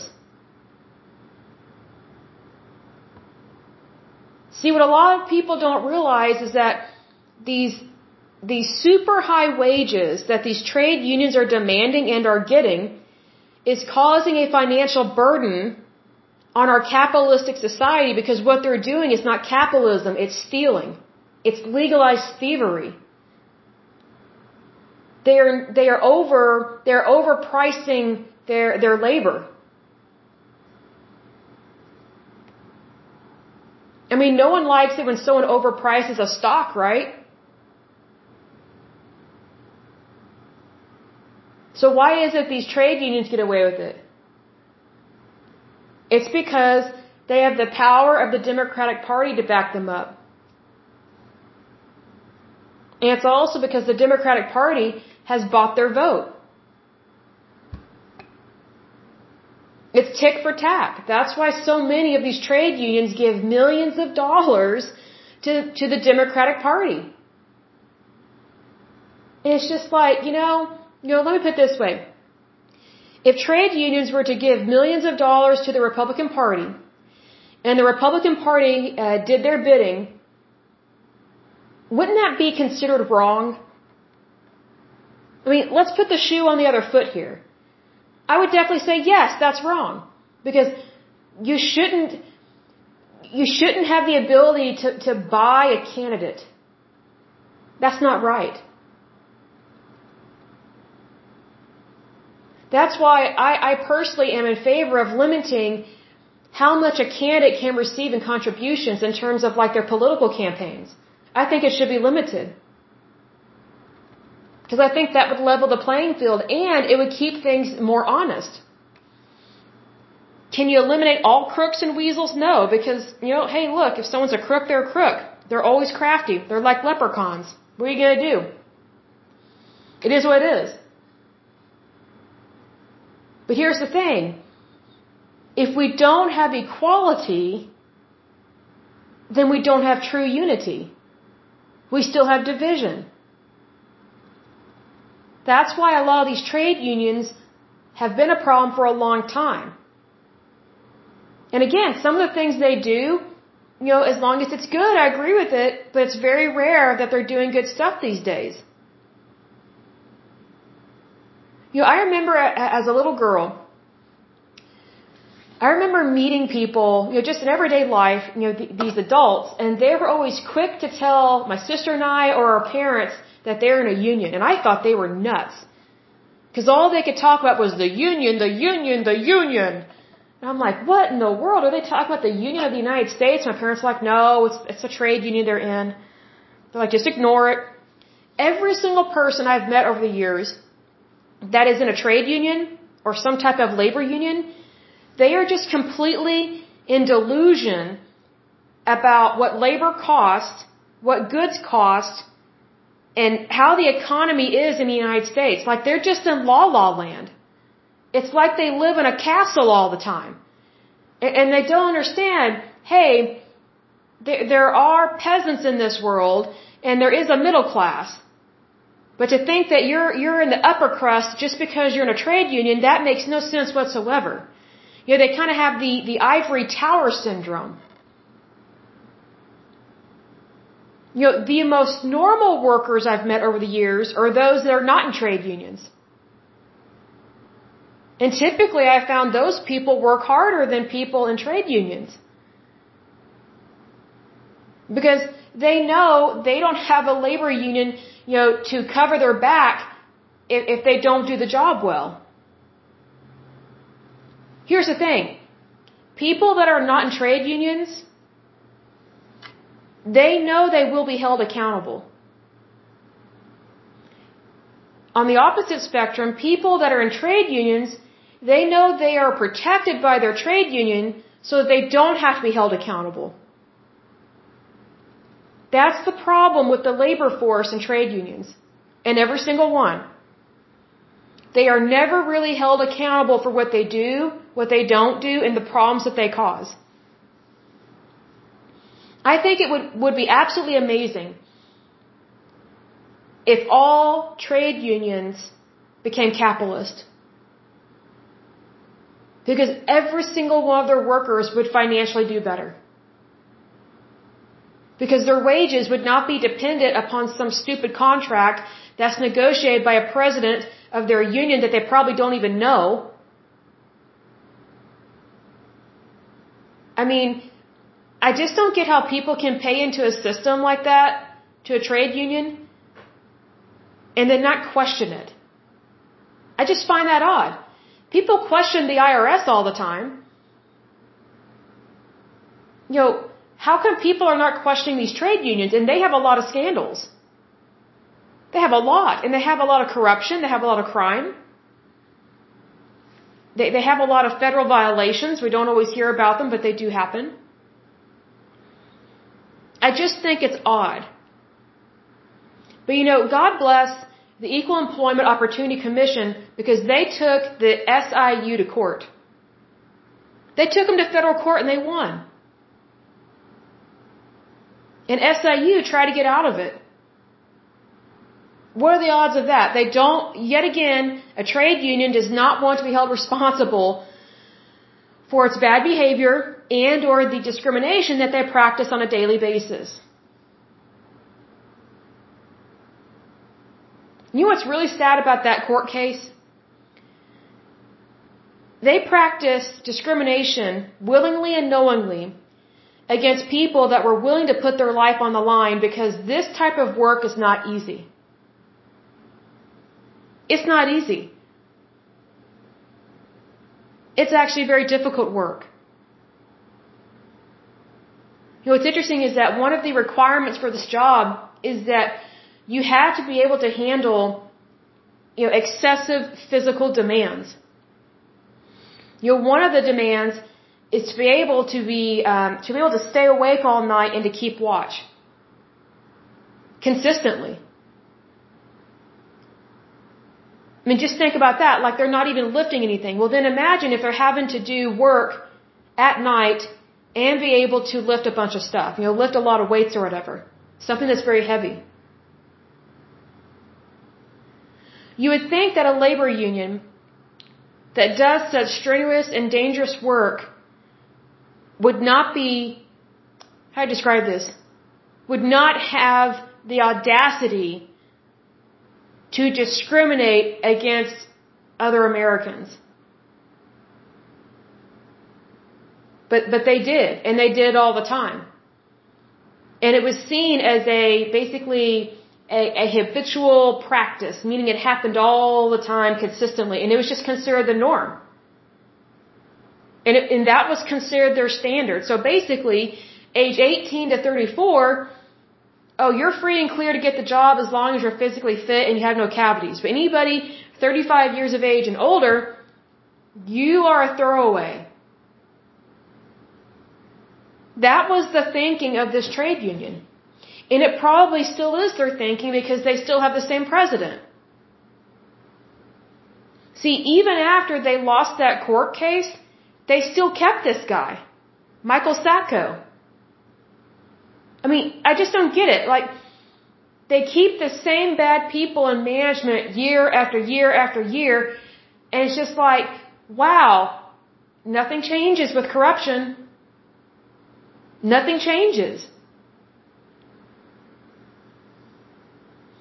It's just bizarre to me. But when I take a look at how trade unions typically operate, again, they don't like being held accountable for anything that they do. So why would they care to change? Why would they want to change the status quo? Like why would they, you know, why would they want a, a change in shift, so to speak? They liked the discrimination that they were doing. That's what's sad. It's very similar to the airline industry. They just thought it was the norm. They just thought, yeah, this is acceptable. It's okay. You know, it's really sad to me whenever an employer or an organization they practice such horrible discrimination and they refuse to stop, and it gets so bad that the only way to get them to stop is to take them to federal court and sue them for millions of dollars. That's how sad I think I think that is.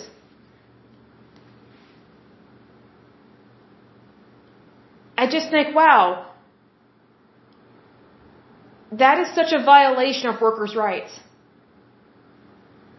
And yet this union is very Democrat, probably very liberal, possibly progressive, but it's very Democrat, and look at what they were doing to other Americans.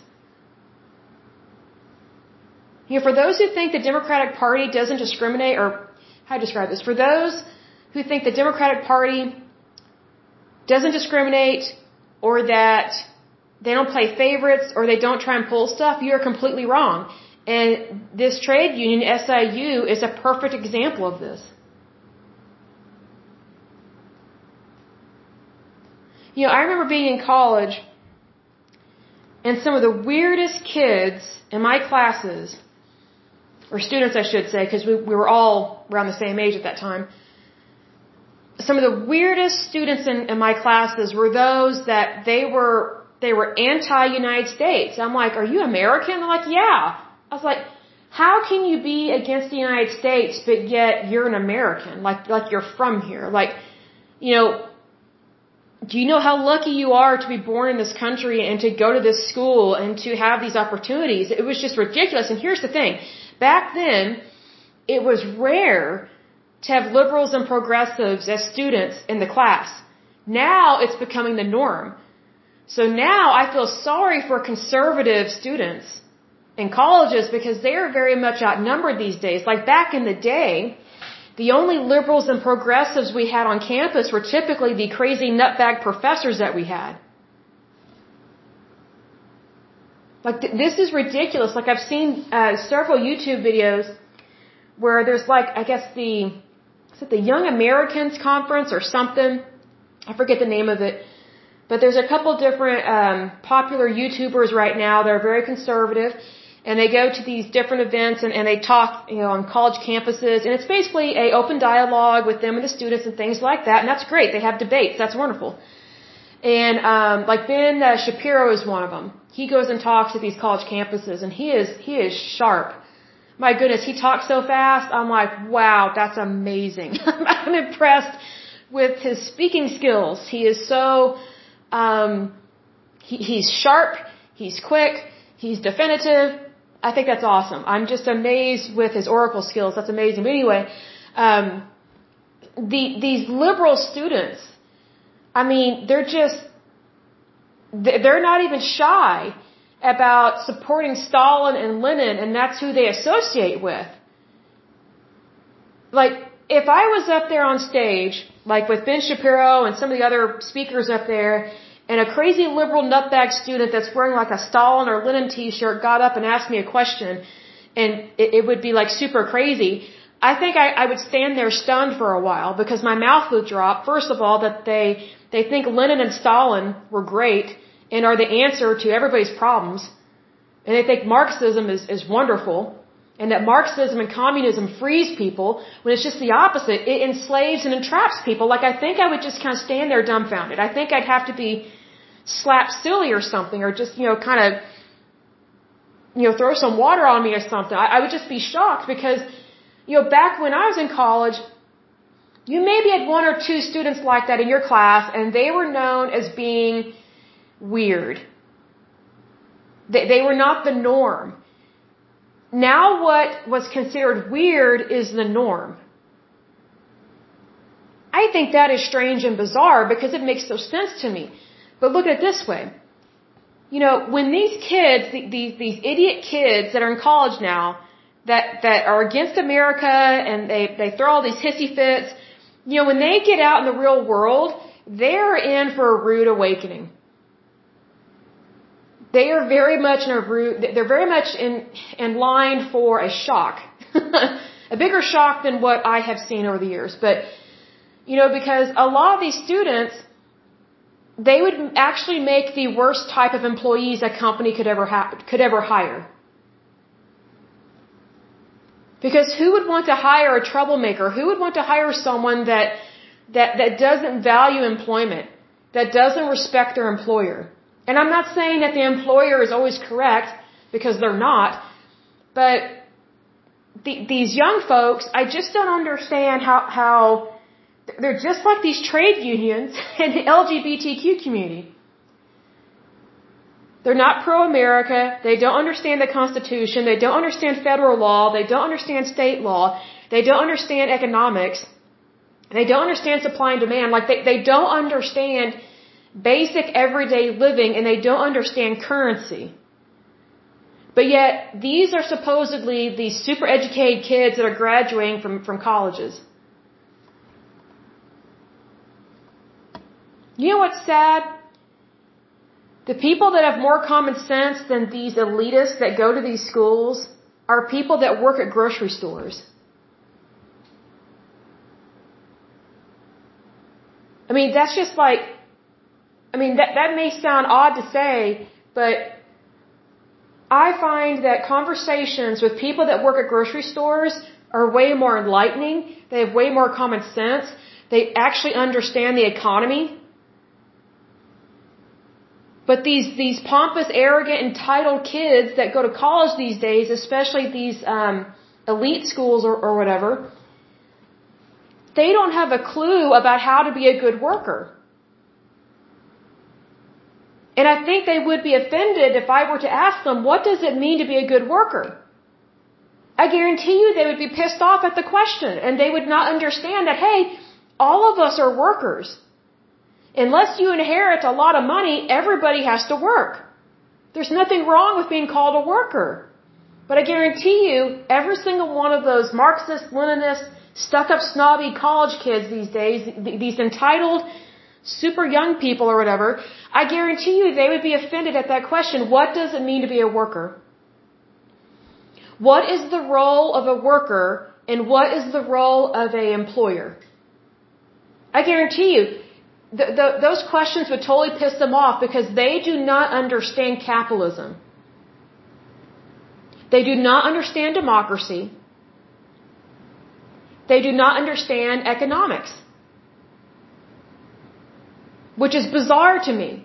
I don't understand how they don't understand this stuff when they live in a capitalistic society. Almost all of them have an iPhone or some kind of fancy cell phone.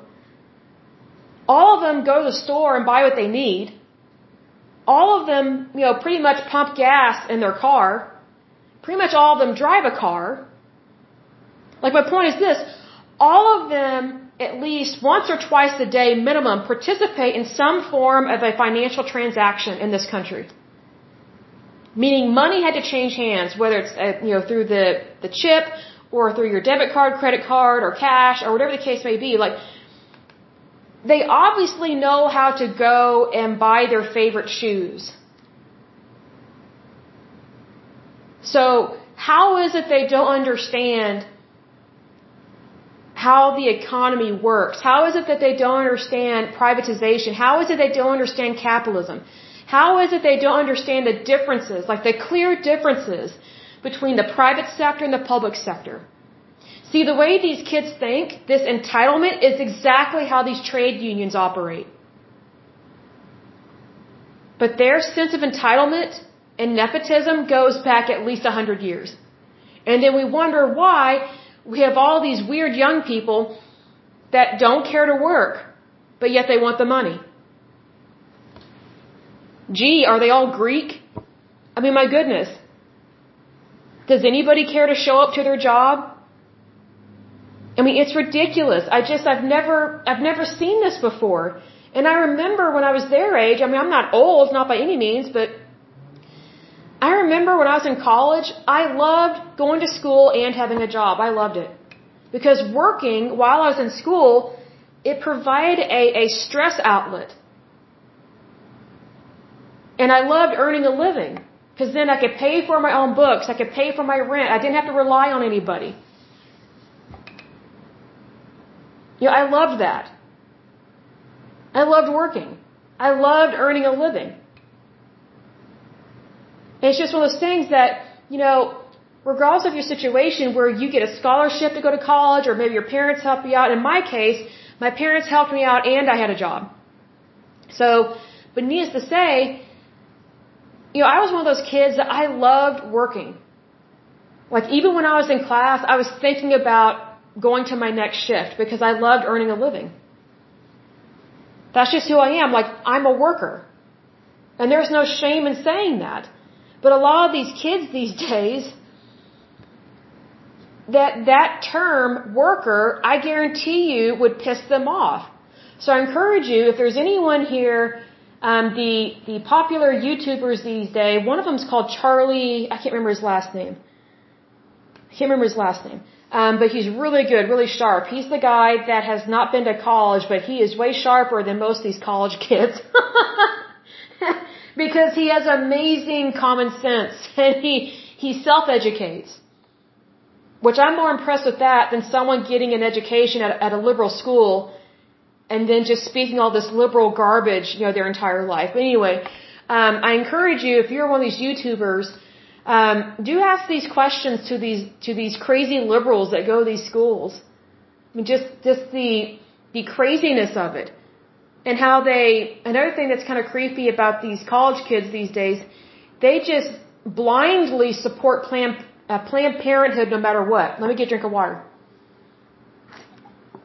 They just blindly agree with planned parenthood all across the board. Even though there have been so many scandals about planned parenthood it's like how can you deny that stuff? Like how can you support something that terminates a child and also profits off of harvesting their organs. Like that is cruel and sick. Like to, to make money like that off of organs used to be called the black market and technically um, having a black market on organs is, is supposedly a federal offense. It's, it's a crime. But Planned Parenthood gets away with it all the time. All the time. It's ridiculous. I mean, I just, you know, I remember being in college and, and Planned Parenthood, they definitely had a presence on, on, on college campuses, but it wasn't talked about. Because people knew, at least in my generation, I'm an 80s baby, but, um, people knew that if you were talking about Planned Parenthood, more than likely it was always the girl that was talking about Planned Parenthood because she got knocked up and needed an abortion because she didn't want to go home with a baby. Now, mind you, I'm from Oklahoma, which is the Bible Belt. So the, the, my personal opinion on this is that the number one reason why a lot of women, young women, get abortions is because a lot of them have super religious uh, backgrounds or parents or families and they can't go home being pregnant. They'll get shunned and shamed. And that's really sad. It's very sad. And every girl I've ever met every woman I've ever met that's had an abortion, they are not proud that they had one. In fact, they're quite sad. And they miss their baby. But every single one of them felt like they had to do what they had to do in that moment. But, but what's interesting also is that they did not have any type of family support. And Planned Parenthood was just there to take their money and their kid. And then make money off the fetus debris that they butchered in the procedure of abortion. Like, I just don't understand how how so many college kids can just be so open to the idea of babies being aborted. I just don't get that. Like that was, and to be proud of it. And be like, yeah, Planned Parenthood's great. It's like, how is it great? I, I, I just don't get that. I mean, it's just, you know, it's like Planned Parenthood is almost like these these trade unions in that they are untouchable. Why? Because Planned Parenthood is also protected by the Democratic Party, which is sad. I mean, here's the thing. With Democrats, you would think that they would not be for Planned Parenthood because Democrats they want more they want more citizens to vote for them, right?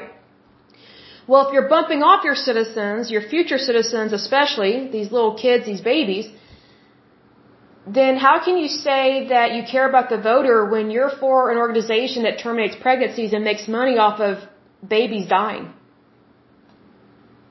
I mean, you would think the Democratic Party would be against abortion because they want more people to vote for them. And you would also think that they would be against abortion because they, they say they practice inclusivism. Well, don't children matter? Don't babies matter? Shouldn't we include them in society?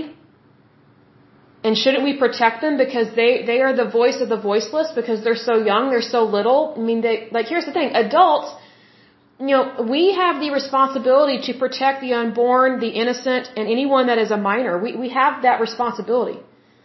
We also have the responsibility to protect and defend each other. But there is a greater responsibility to protect the unborn and those that are minors. Planned Parenthood doesn't agree with that. They want to make money off of it. The Democratic Party doesn't agree with that. I mean, it's just really, it's really sad to me. And what really, I guess what really kind of opened my eyes to how trade unions are not really who they say they are is that I started noticing very dangerous trends with them that they very much operate like Planned Parenthood. They claim to care about people, but they really don't. They protect certain people, but discriminate against others. I think that's disturbing. And yet, this is happening in the United States, and yet they claim to be Americans, although they're not pro-American. And both trade unions and Planned Parenthood you know, they love to point the finger at Republicans and conservatives and say that we're the problem. And I just, you know, initially it used to take me aback. I guess I shouldn't be so surprised these days because things are just kind of weird. But it's like, wow, like, you know, Republicans are pretty much the only ones that are, that are trying to help people protect the life of the, uh, protect the lives of the unborn, help people get jobs, help them make a lot of money and not rely on the government for a, a lousy, piddly paycheck which doesn't even cover groceries. It's the Republican Party that wants people to own property and not have to keep paying property tax on it every year. It's the Republican Party that wants to limit government, not empower it. It's the Republican Party that, you know, doesn't want a dictatorship to take place. It's the Republican Party that wants you to have access to any and all types of health care because it's between you and your doctor.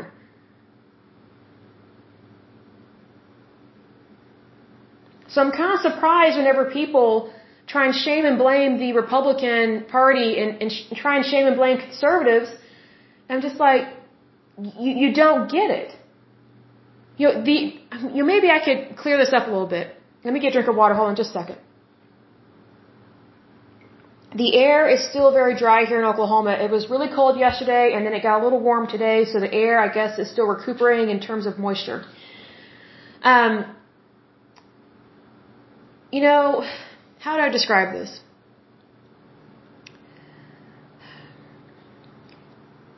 The Republican Party is not about a political agenda. It's not about the woke culture. You know, conservatives are not about how I describe this? There's so much I want to say. The Republican Party and, and conservatives, we're not about controlling other people's lives. We're actually about freedom.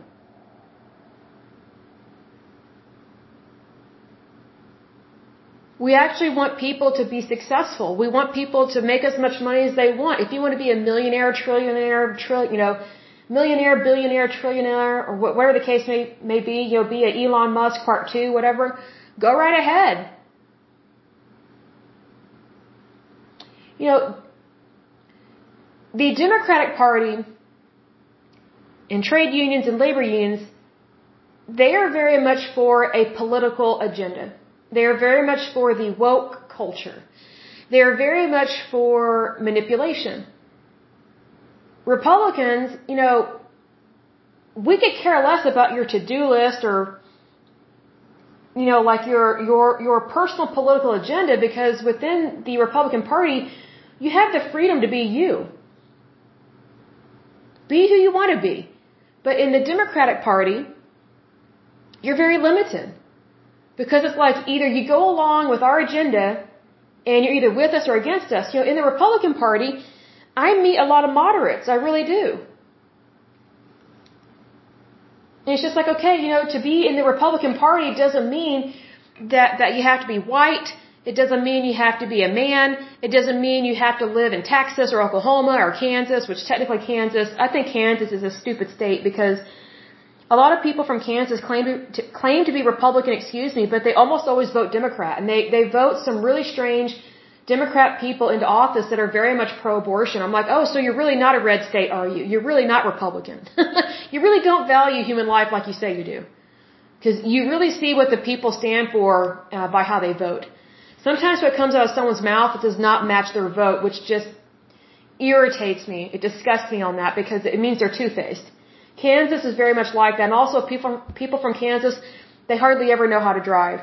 It, it just drives us nuts here in Oklahoma. It's like, oh my gosh, it's another person from Kansas clogging up traffic. Happens all the time.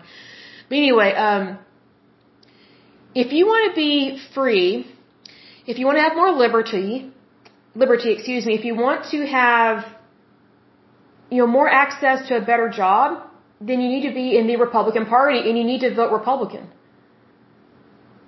Now you're probably thinking, well, yeah, there's some things I don't agree with. Well, there are some things I don't agree with as well. This might shock some people.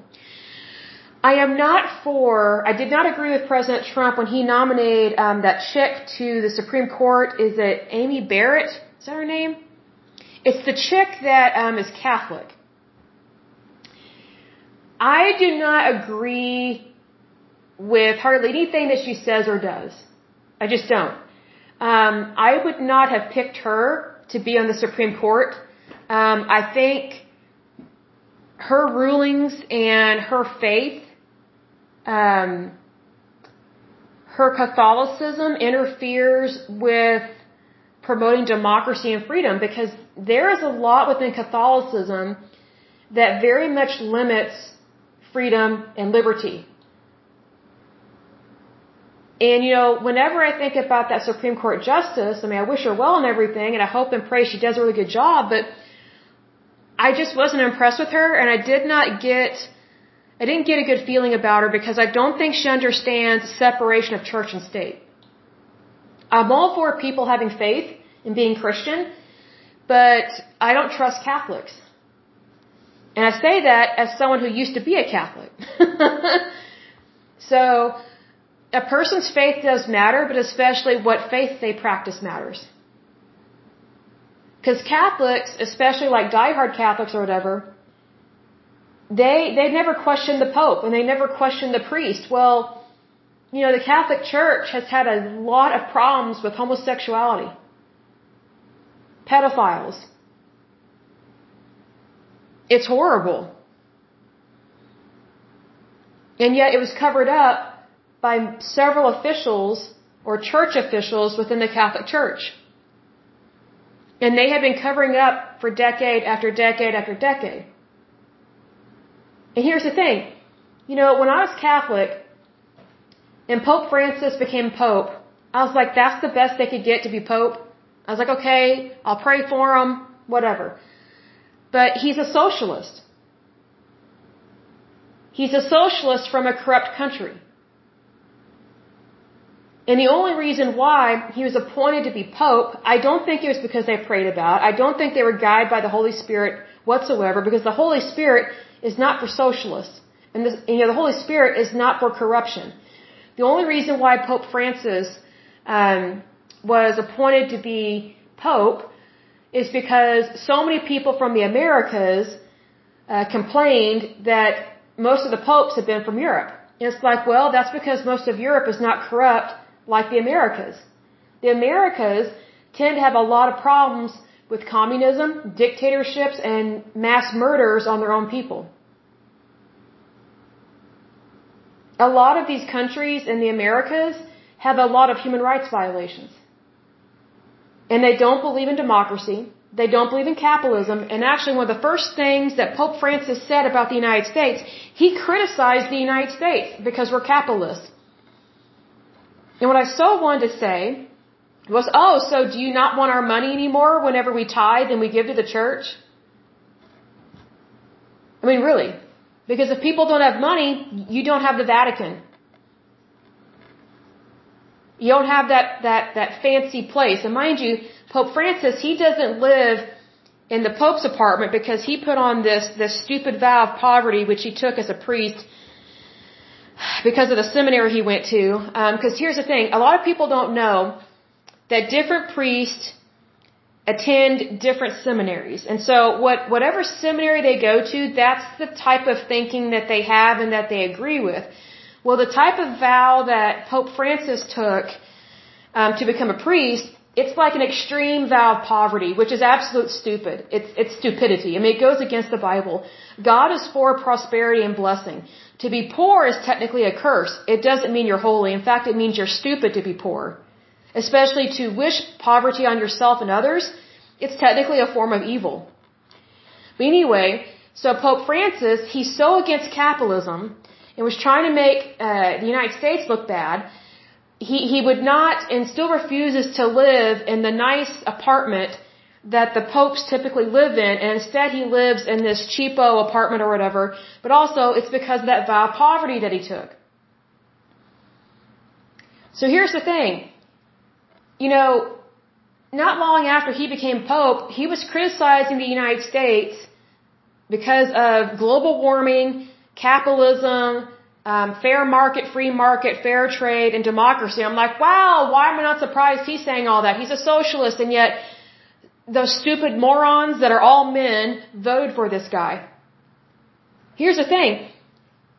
How can the Pope of the Catholic Church represent and protect all of his sheep when there are no female priests? None. And there are so many priests in the Catholic Church that are very much against women doing anything except baking a pie and going to like an altar society meeting.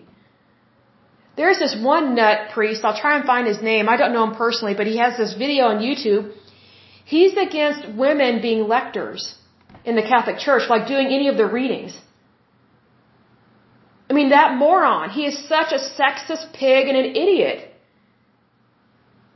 Like, what he's describing is very much like Sharia law, where women have no say and don't really get to participate in the Muslim faith. Because what people may not realize is that under the Muslim faith, women and men, once they step into the mosque, they're separated like the sheep from the goats. I mean, that's just how it is. It's a very sexist, piggish religion, and it is a cult.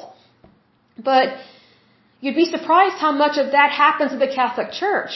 And you're probably thinking, Lesley, what does this have to do with this? Here's the thing. That Supreme Court Justice, she's Catholic and she agrees with a lot of things in the Catholic Church and her faith very much dictates her decisions and her rulings. I don't like that.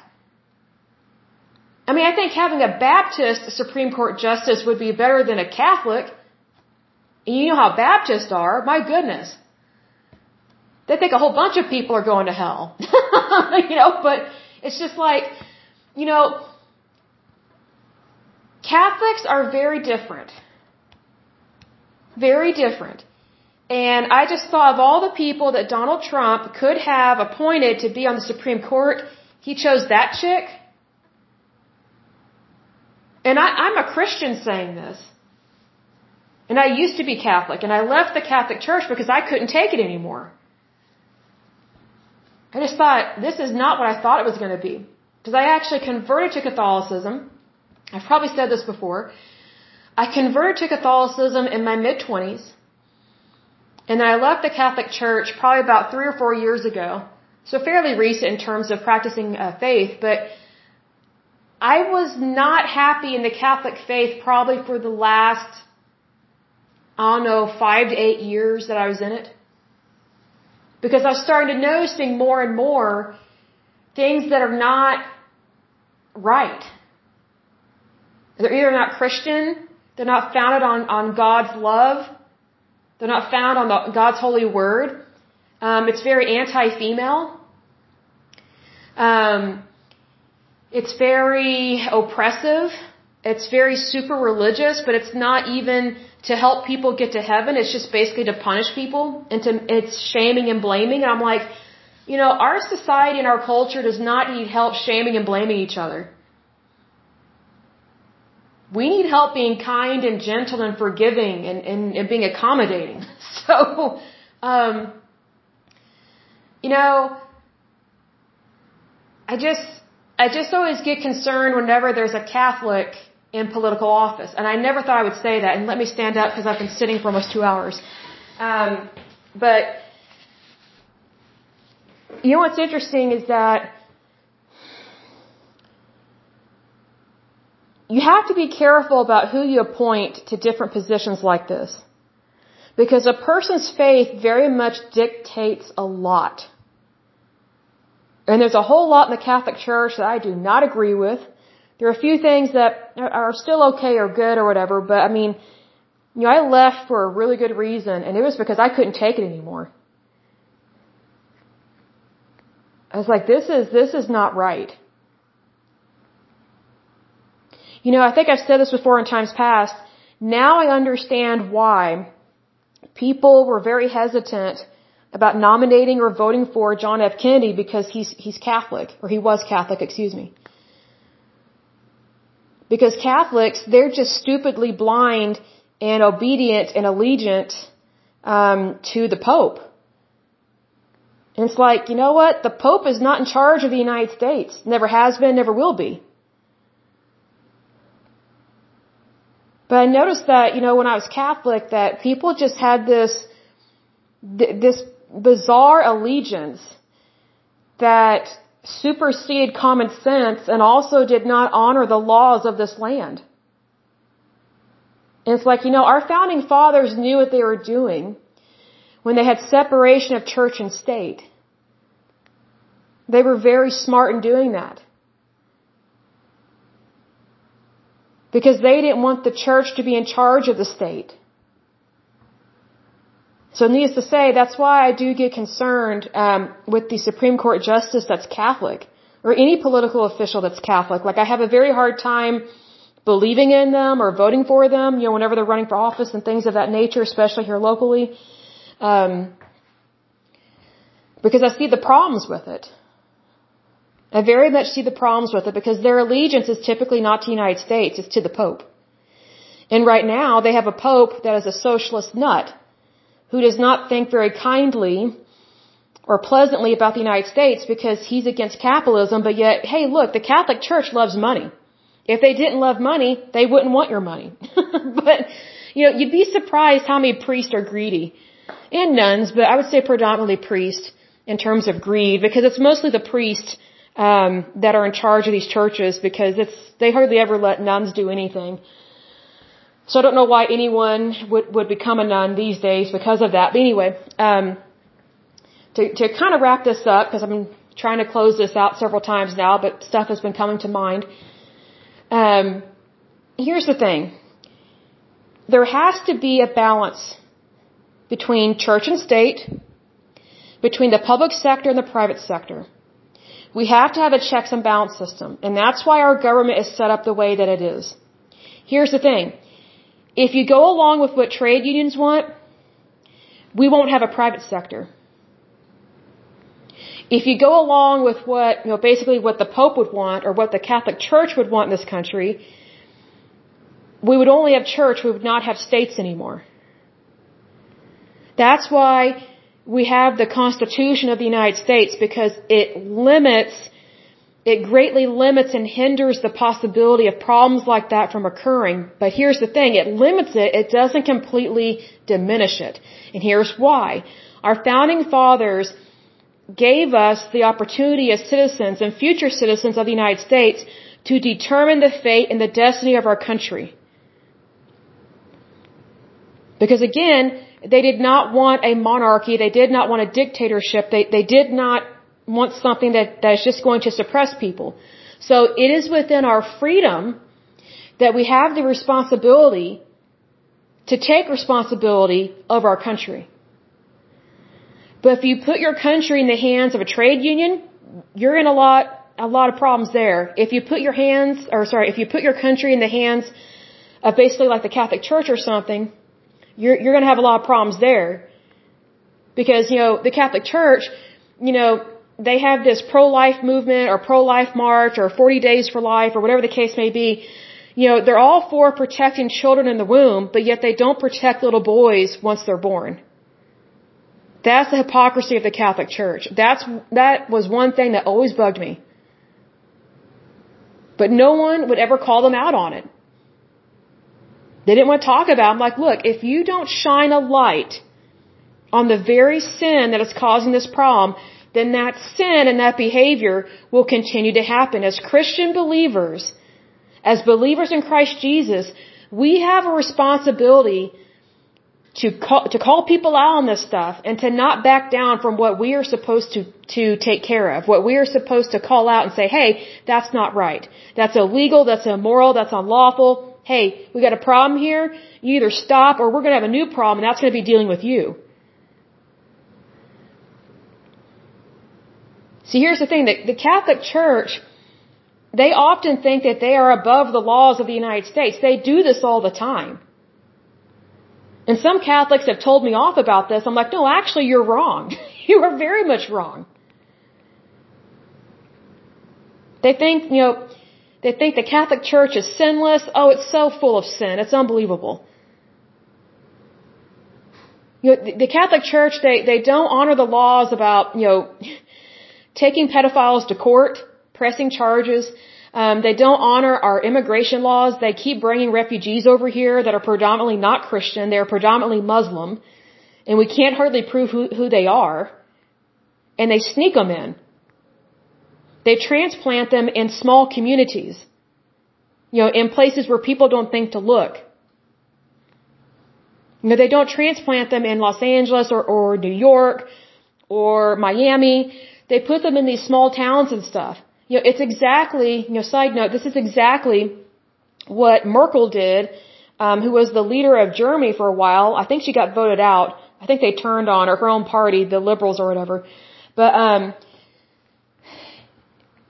she and her party brought in a whole bunch of Muslim refugees. This was back when um, Pope Francis was lecturing the entire planet about helping all these Muslim refugees find new homes. And it's like, we're not responsible for them. They need to fight for their country. If they're not willing to fight, sorry, that's their loss. But anyway, um, the leader of Germany, back when there was a huge refugee crisis, supposedly, um, Merkel brought in all these refugees into Germany. And she put them in houses and villages where a lot of Germans had died or passed away, like they got old and passed away. So instead of these Muslim refugees actually purchasing the property and buying it, the government just gave it to them. And then they started paying them all this money per month not to work. See, they didn't transplant those refugees in like Berlin or something or, you know, like a, a, a large city or something. They went through the back door, not the front door. And here's the thing, the German citizens, once they started figuring out, hey, what's going on here? Our, our village is slowly becoming a Muslim village, and they're wanting a mosque, and they're going to have that stupid, you know, that stupid speaker blaring for hours. And now we're going to have these hate crimes perpetrated against Christians by Muslims. And these Muslims, they defaced a lot of cathedrals over there. They've been doing that in France for years. But see, here's the thing. It's very interesting. The Catholic Church does exactly what that Merkel chick did. They sneak refugees in. And then they pat themselves on the back claiming that they did something humanitarian. Well, it's not humanitarian to bring in people that are not for the United States, but actually against the United States. They believe in Sharia law, we do not. So why would you bring in people that that do not understand our way of life, our ideology, don't care to understand it, and they just really want to take over our country, town by town, city by city, city council by city council, and that's what's been going on in Michigan for a long time now. But here's the thing. What's really interesting about the Catholic Church is that it's very similar to the Democratic Party. They came to, they, they claim to care about human life, but they really don't when it comes down to it. You know what's really interesting is that there are so many Democrats that are, that are Catholic. I don't get that. I don't get how someone can be Catholic, you know, and supposedly you know, the Catholic Church is for pro-life, but then you have so many Catholics that are for abortion. And then they take the Eucharist. They, they receive communion. And it's like, wow, do they not realize that, that the very Eucharist that they are partaking in is the body and blood of Jesus Christ, and Jesus is in heaven with all those aborted babies? And that the first and last thing those aborted babies knew was pain and suffering. That's why I don't get how Catholics, how, how Catholics that are Democrat can take the Eucharist. I don't get that. Because if they truly believed in Jesus Christ, they would not believe in abortion. They would not believe that it's okay to get rid of someone at any stage in life. So needless to say, there are so many commonalities between trade unions, LGBTQ community, the Democratic Party, and I would say also the Catholic Church, because the Catholic Church is not this conservative entity that people think it is.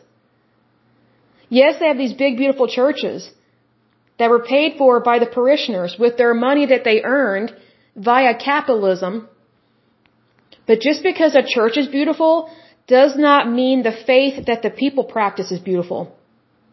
It actually could be very suppressive and oppressive. And that may shock some people, but that was my experience with being Catholic. If I had known the, you know, what exactly the Catholic Church, you know, what they were behind the scenes, I would have never converted to Catholicism. I would have never done that. Never.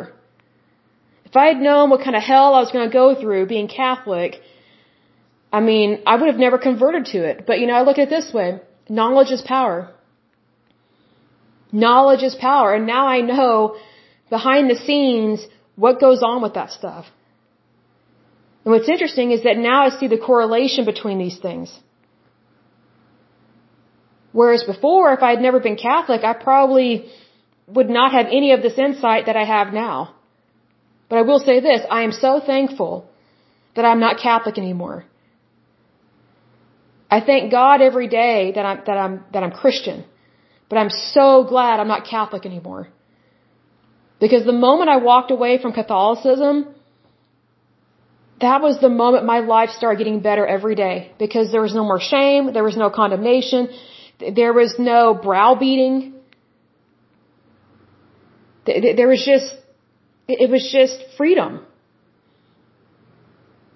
There was freedom from oppression. Like, I didn't have to deal with that anymore. Do I know some nice Catholics? Yes, of course. But that faith, to me, is very much a cult. because it suppresses women.